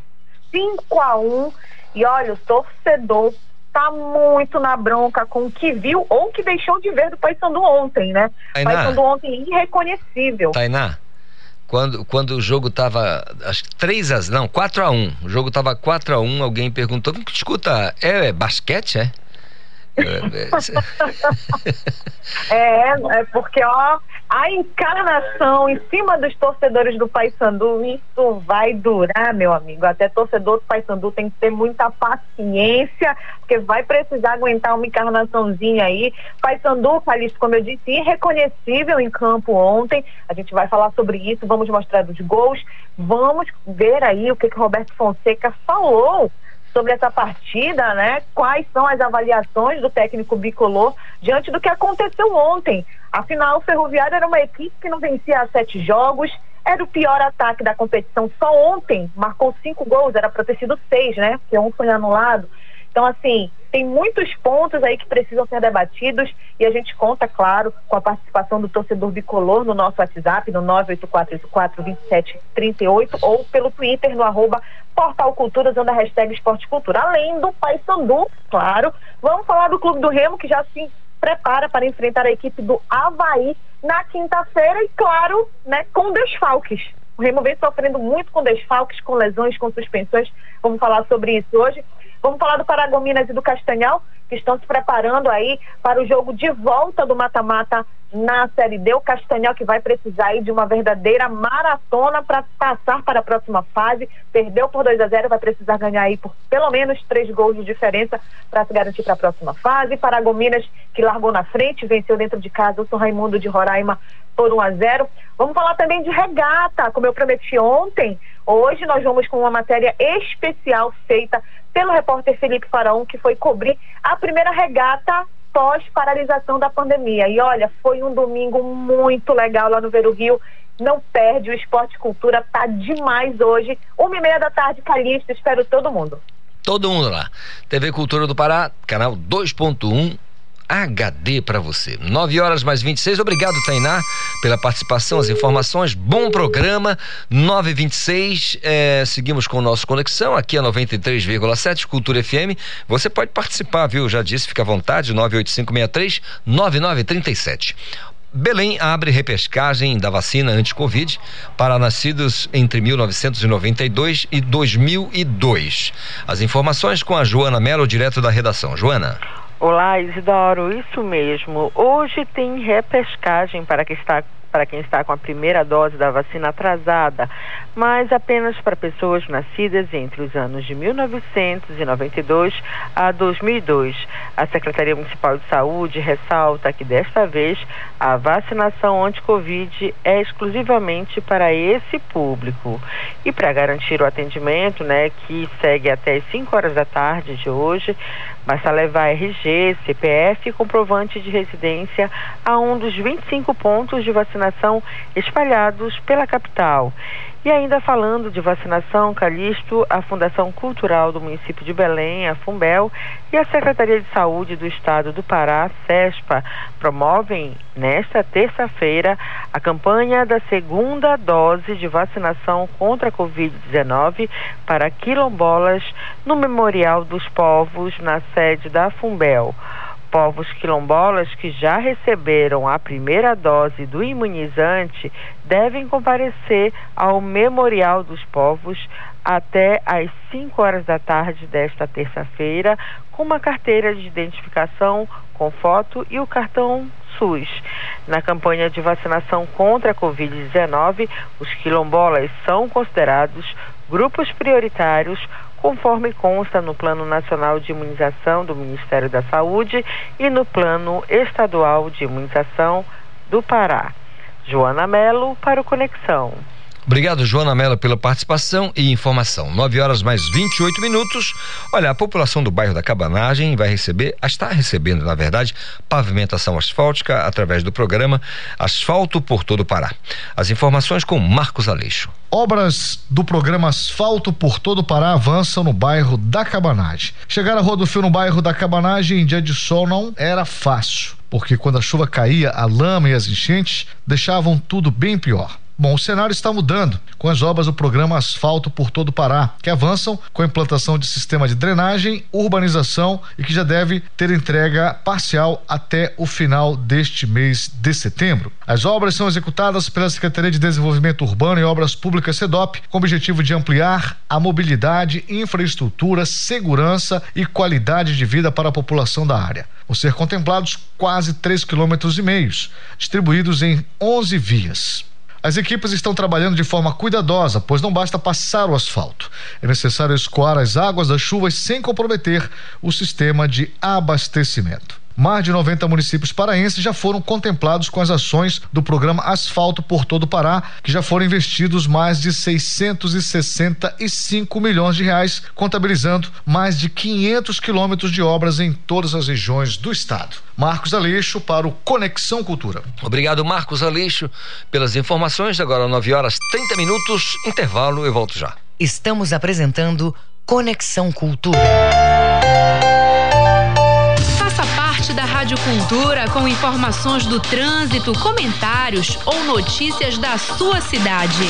Grave seu áudio e mande para o nosso WhatsApp 985639937.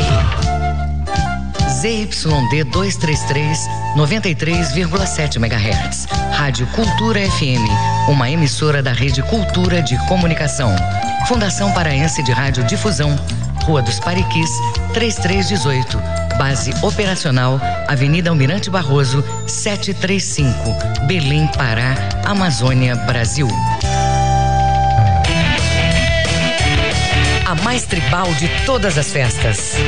Balanço do Rock, quarta, 8 da noite.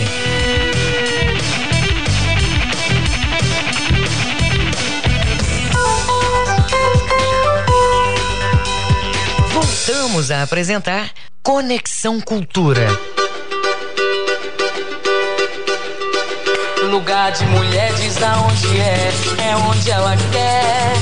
Pois lugar de mulher é onde ela quiser. Lugar de mulher diz aonde é, é onde ela quer. Pois lugar de mulher é onde ela quiser. Se quiser cantar samba, ela pode comandar pagode. Pode ser a passista no palco, a artista, atriz principal. Se quiser, pode ser presidente, deputada, juiz, atendente. Pode ser jogador ou até promotora do tribunal. Se quiser, pode ser lutadora, empresária, gari ou doutora. Pode ser feminista ou dona de casa, se ela quiser. Pode ser mãe família, não ter filhos, ser mãe solteira. Pode ter um marido ou mesmo casar com outra mulher. Tá vendo aí? Hoje vamos de samba, um, bater um papo aqui com um grupo composto só por mulheres. É o Só Meninas, que traz uma mistura de samba, pagode e muita música boa.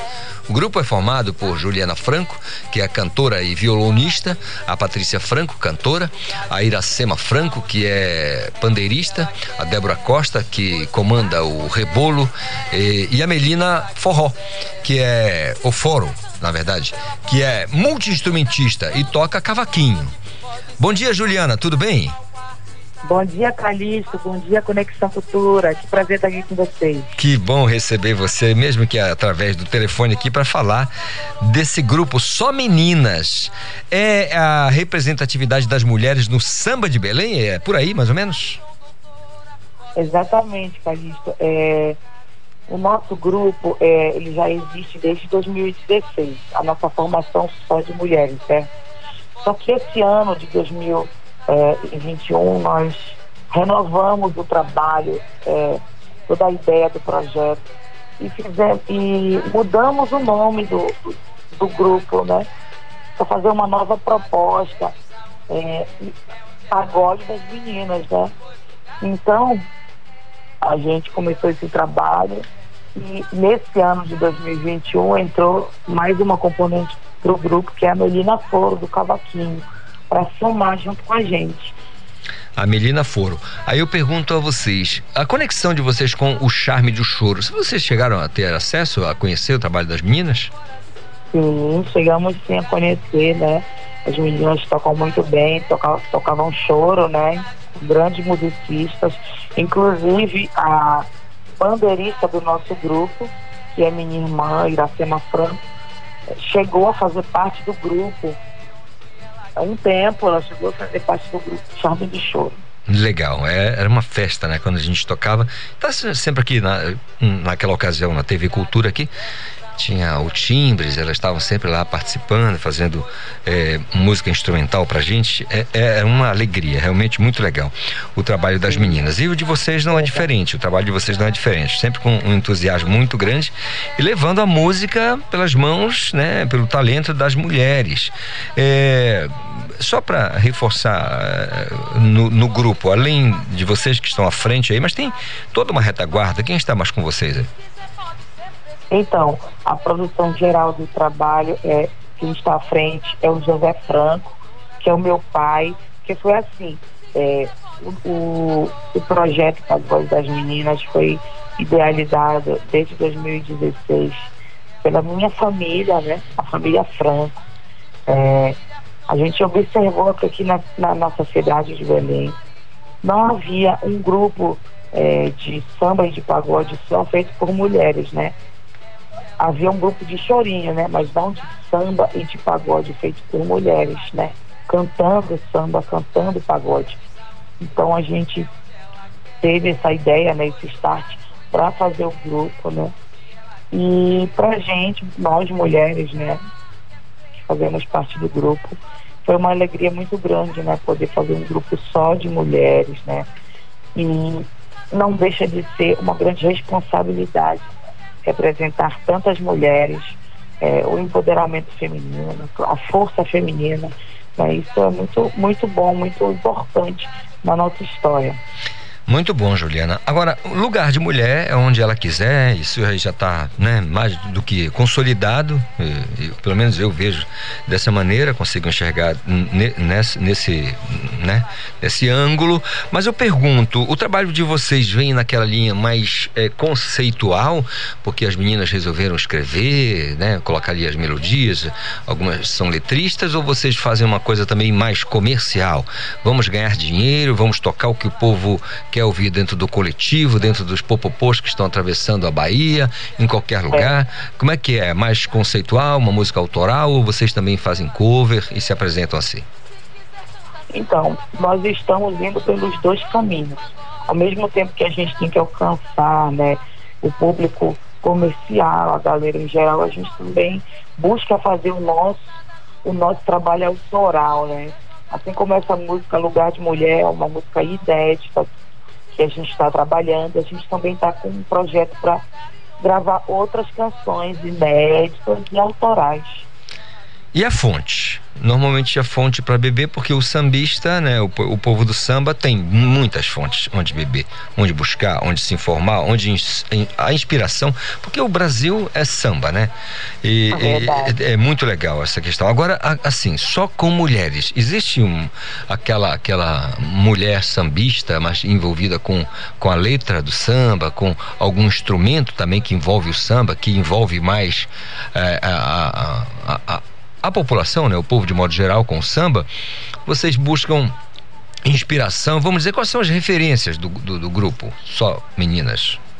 Então, é, as meninas do Pagode das Meninas, todas têm suas carreiras é, por fora do grupo, né? É, eu, por exemplo, tenho a minha carreira, Juliana Franco, cantando samba, cantando pagode, tenho meu CD autoral também, inédito, canções é, de samba, de pagode, tenho as minhas canções. É, Melina Foro, que é a, a cavaquinista do grupo, é, é de escola de samba, sabe? Está à frente de pro, grandes produções musicais é, dentro do samba aqui em Belém, é, dentro da, do, do samba enredo, inclusive. É, a minha irmã, Iracema Franco, que é do pandeiro, é, também sempre teve muito essa influência do samba por conta de, não só da nossa família, mas também pelo nosso trabalho, né, pela nossa escolha. É, a minha mãe, que é também cantora do grupo, Patrícia Franco, também sempre teve muito essa raiz do samba dentro da família dela. É, a Débora Costa, que é que toca o rebolo, é, a família dela também é nata assim mesmo do samba, sabe? Então, é, a gente somou, né? A gente se juntou e cada uma vem somando muito para o trabalho, né? Então, a raiz do samba e do pagode está dentro mesmo do, da história de cada uma. Legal. Juliana, agora me fala da receptividade, né? Como é que foi? É, vocês sentiram falta, como você disse, né? De um grupo de só de mulheres, só de meninas, é, no samba e no pagode, aqui em Belém, na, na, na região aqui, na, na, na grande Belém. Sentiram essa necessidade em 2016 é, reuniram, é, criaram um grupo, passaram a, a, a, desenvolver as atividades e eu pergunto, como é que foi é, recebido o trabalho de vocês? Então, de primeira, é, com muita surpresa, né, pelo público. É, de primeira, assim, a gente notava que as pessoas não davam muito o braço a torcer, é, ficavam ali esperando, digamos, assistir o show todo para poder dar o veredito do que achou, sabe? Mas, é, na maioria das vezes, a gente sente, sente, na verdade, das pessoas uma surpresa e uma admiração muito grande, sabe? E o, o mais legal de tudo é os depoimentos que a gente escuta em todo show que a gente faz de mulheres que se sentem representadas. Isso é muito, muito gratificante.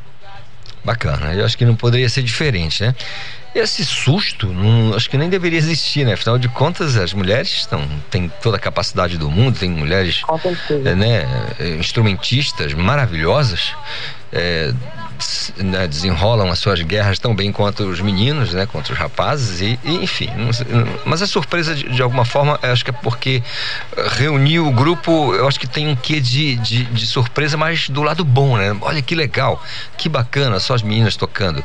Isso é legal. E para o futuro, a gente está aqui eh, no mês de setembro é, com uma vacinação como eu digo sempre, que poderia estar muito melhor, mas está acontecendo Sim. e a expectativa de vocês para os próximos meses? Então, é, a gente procura estar sempre antenado em tudo que está acontecendo, é, informando o, os nossos seguidores sobre a, a, vacinação. Inclusive, a gente postou lá a, a primeira dose que todas nós tomamos, incentivando todos a vacinarem, até a consciência né, desse momento que, não, que ainda não habilidade, né? Então a gente, a gente vem trabalhando conforme, conforme dá, né? As redes sociais, elas têm sido muito importantes nesse momento para a gente, onde a gente consegue é, colocar os nossos conteúdos, as nossas músicas, as novidades, sabe, para o povo conhecer. É, e a gente está seguindo, como eu falei, a gente está com um projeto aí de gravar umas músicas autorais e inéditas ainda nesse ano, né, para divulgar as plataformas digitais para o nosso público. Bacana. Isso é muito legal, uma boa iniciativa e a gente percebe entusiasmo, mesmo com as dificuldades. A gente imagina que né, cada um tem sua lida do dia a dia, é, enfim, as suas tarefas, né? São mulheres e aí tem toda, enfim, tudo que envolve o universo feminino. Às vezes, por um lado complica, mas por outro lado a gente vê também muita, muita gana, muita garra, muito entusiasmo das mulheres vencendo os obstáculos às vezes com até mais facilidade ou com menos dificuldade que os homens. Agora, Juliana, eu queria que você falasse do, dos locais, né, do, do, das plataformas onde o povo, né, o nosso ouvinte pode encontrar o trabalho de vocês. Maravilha. Então, o nosso Instagram é arroba pagode das meninas oficial. Lá é, os nossos seguidores encontram todas as novidades que vem por aí do grupo, um pouquinho mais sobre a gente, sobre cada uma das componentes do grupo e a nossa agenda. A gente está fazendo uma agenda de shows já, né?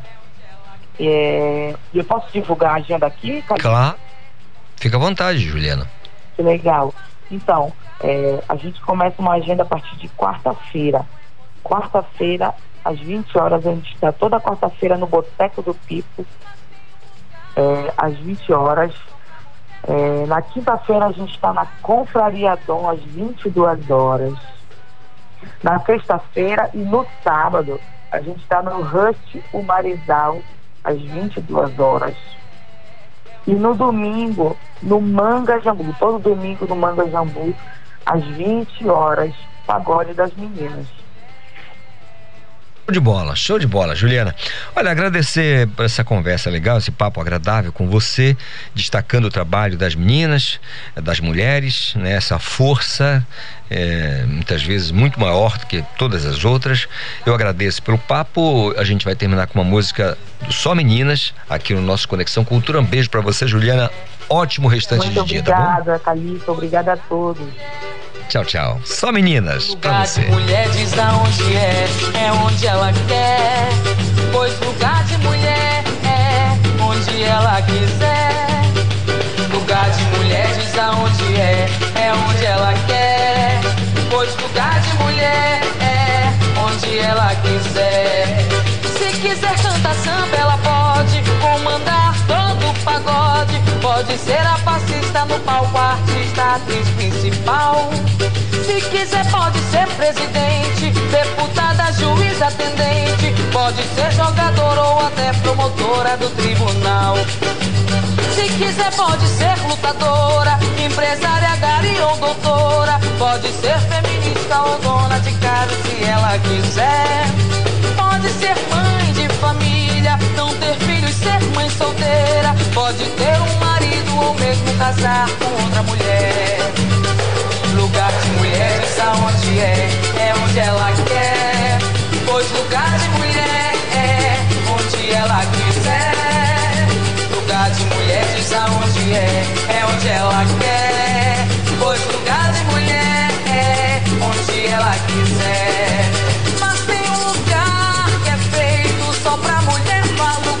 Emoção.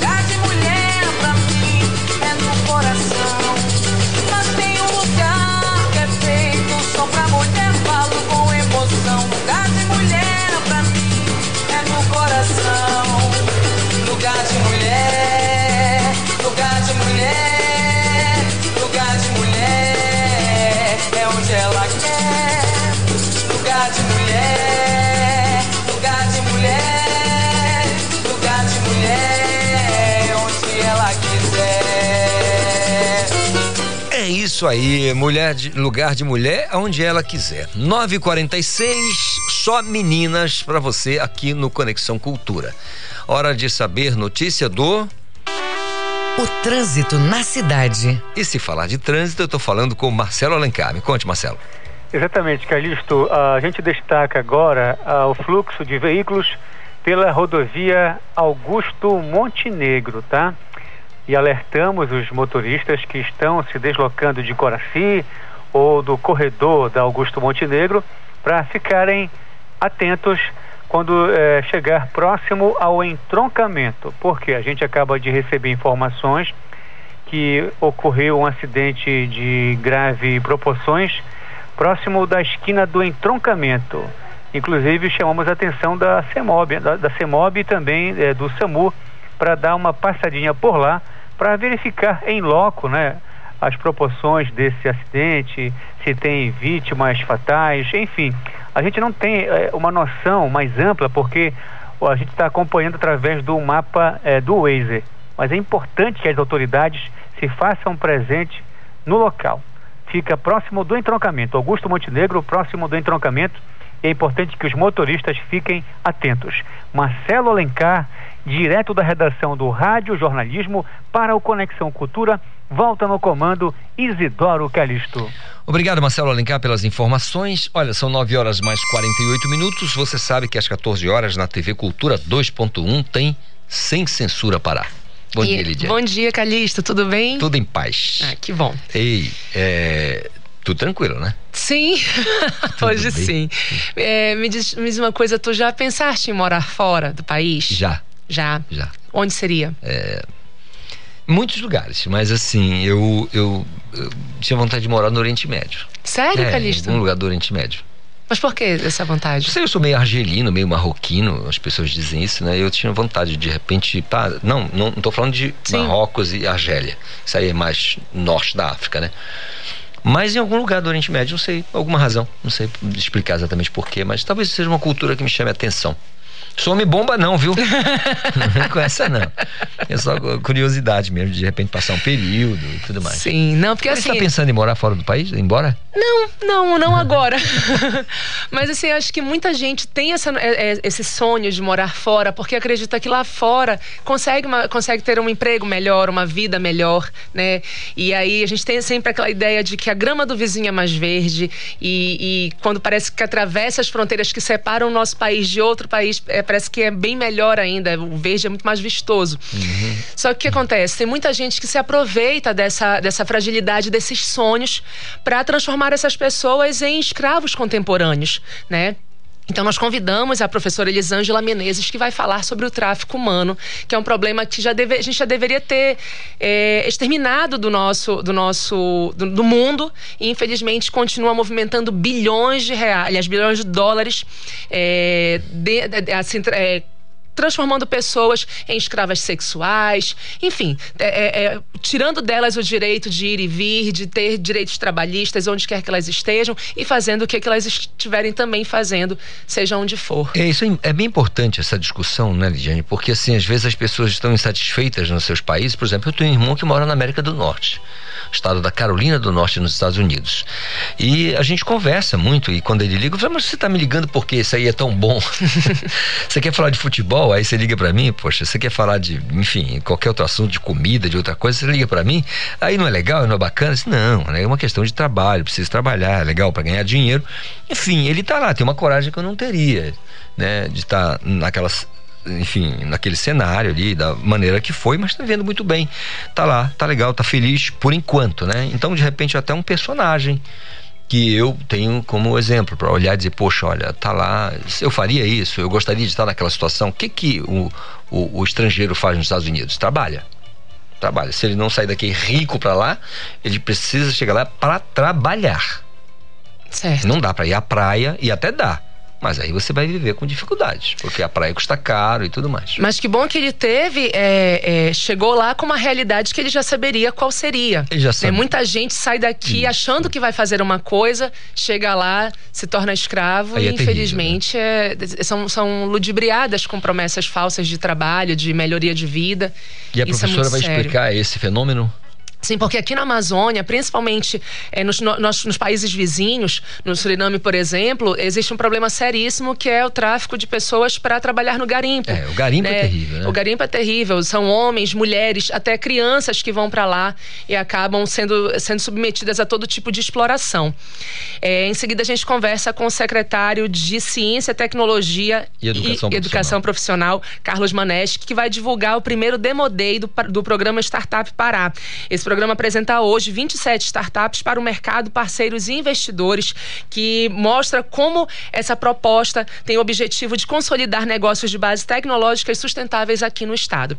E para fechar, a gente vai conversar sobre os nossos, os nossos personagens lendários do folclore, né? Matinta Pereira, Lobisomem, Curupira, Iara, Cobra Grande. Todos esses personagens reunidos em, em, um livro que é do, do escritor João Guilherme Pimenta, que esse livro também tem uma versão em braille para pessoas cegas. E aí a gente também vai conversar com o funcionário público Ricardo Chefan. 100% inclusivo, né? Sim, muito. Olha, ótimo programa para vocês. Né? Um obrigada, Calista, né? para nós. Tá todo mundo lá? A Sim. gente se encontra então na tela da TV Cultura do Pará. 2.1. 2.1. tá bom? Obrigada, Calista. Obrigada a você pela visita Bom de todo dia. dia. Valeu, valeu, valeu mesmo. Muito obrigada. 9h52, Lidiane. Eu vou chamar agora o Esporte. É esporte. Manuel Alves. Bom dia, Isidoro Calixto. Bom dia, ouvintes do Conexão.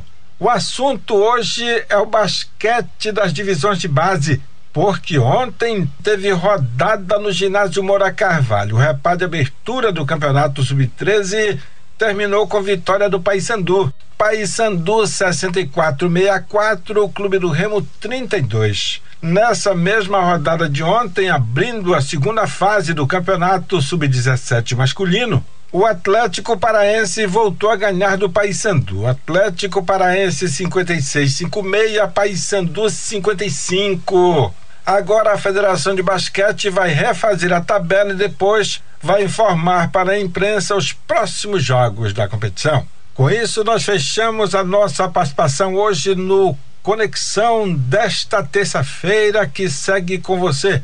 Isidoro Calixto aqui pela 93.7 Rádio Cultura FM. Obrigado, Manuel Alves, com as informações do esporte. São 9 horas mais 54 minutos. A notícia agora é boa para os agentes de segurança pública, o pessoal que lida com a segurança pública. Tem um programa do governo federal, salvo melhor juízo, é, um programa habitacional para os servidores da segurança pública. Quem vai dar os detalhes para a gente é o João Paulo Seabra. Me conte, João.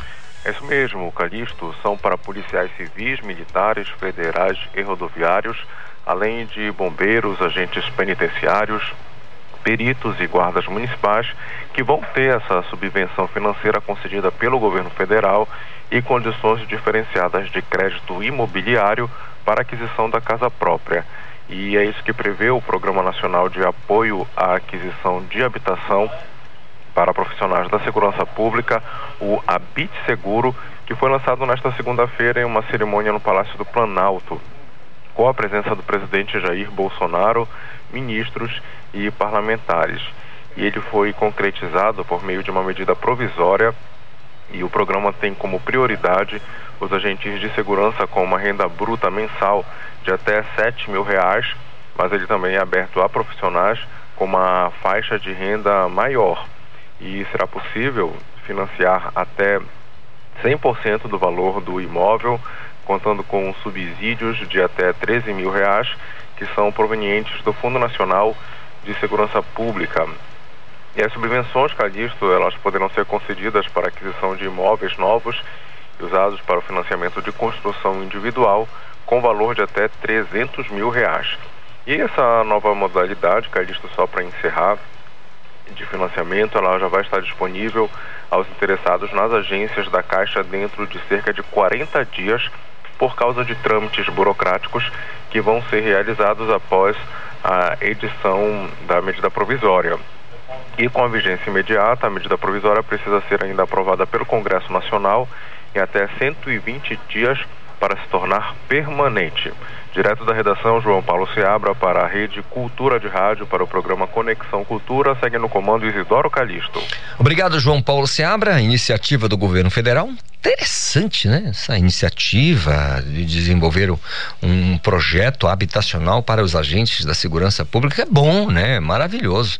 É, é, talvez até inédito, né? O governo federal tendo um programa específico para os agentes. Normalmente, o governo federal se, se envolve com as questões da segurança Federal, a Polícia Federal, a, a Polícia Penitenciária Federal, enfim. É, os agentes federais, mas aí tem um programa específico também ajudando os, os, os servidores da segurança nos, nos estados e no Distrito Federal. Iniciativa Tomara que seja bom para todo mundo. Spray nasal 957. Olha só, gente. Spray nasal contra a Covid-19 é desenvolvido no Brasil. A vacina é produzida por pesquisadores da USP, da Unifesp e da Fiocruz. Daiane Bobinó, que novidade. Novidade, hein, Calixto? Uma vacina em forma de spray nasal contra a Covid-19 está sendo desenvolvida por pesquisadores da Universidade de São Paulo, em parceria com a Universidade Federal de São Paulo e a Fundação Oswaldo Cruz. Em fase de estudos, o novo imunizante promete ser de baixo custo, Calixto, e promete proteger contra as variantes e bloquear o novo vírus ainda no nariz. A expectativa é que é, essa imunização imunização esteja disponível até o fim de 2022. A vacina spray nasal pode funcionar como um reforço para as doses já existentes e aplicadas por via intramuscular, ou seja, até final de 2022 a população brasileira deve estar imunizada já com as duas doses. Então, no caso, essa vacina de spray nasal seria um reforço à população. Interessante, né? Interessante e certamente muito mais fácil de manusear, né, Day? Exatamente. Você é que tem todo aquele cuidado para aplicar com uma, uma agulha, nesse caso, spray nasal vai ser bem mais, mais tranquilo, bem mais simples. Né? Importantíssimo, né? desenvolvido aqui no Brasil, no Brasil, por universidades brasileiras, pesquisadores brasileiros. É isso. O é, é, USP, Unifesp e a Fiocruz, a Fundação Oswaldo Cruz. São 9h58 e a gente termina com uma notícia aqui com relação à festa de Nazaré, o Círio de Nazaré. A diretoria da festa de Nazaré eh, começou a retirada dos arcos localizado na Avenida Nazaré. As informações com Gleice Cravo. A diretoria da festa de Nazaré informa que iniciou a retirada dos arcos localizados na avenida próximo à Praça Santuário para ajustes, lavagem pintura da estrutura de ferro, revisão na iluminação e troca dos painéis. A retirada ocorre até o dia 16 de setembro. Os arcos devem estar prontos e em funcionamento até a abertura oficial do Sírio 2021 no dia 5 de outubro. Atualmente são somente dois arcos localizados localizados na Avenida Nazaré, entre a Avenida Generalíssimo Deodoro e Travessa 14 de Março. Os painéis do centro dos arcos seguem o layout do cartaz oficial do Círio de cada ano. Com supervisão da jornalista Tamires Nicolau, Gleice Cravo para o Conexão Cultura. Obrigado, Gleice Cravo, nossa colega também participando e agradecendo toda a nossa produção, a Daiane Balbinou, o Paulo Sérgio, o Reginaldo Barros, todo mundo. Aqui, o Arley, uh, o Agostinho Soares, a gente aqui trabalhando, fazendo Conexão Cultura, sempre com muito carinho para você e sempre uh, esperando a sua participação. Você sabe que todo dia pode falar com a gente através do nosso WhatsApp 985-639937. São 10 em ponto. O Conexão Cultura desta, desta terça, melhor dizendo, 14 de setembro vai ficando por aqui, mas você pode ouvir novamente o programa pelo Castbox. É simples, acesse a página do Jornalismo Cultura e confira. Fique 100% à vontade. O meu conselho é o de sempre. Se puder, fique em casa, se, tiver, se precisar sair, use máscaras, cuidado aí, mantenha a higienização das mãos e nada de cafungar no cangote do outro dentro do coletivo, porque aí você vai arrumar problema para sua vida. Um abraço muito forte, a gente se fala amanhã. Tchau, tchau. A Cultura FM apresentou Conexão Cultura.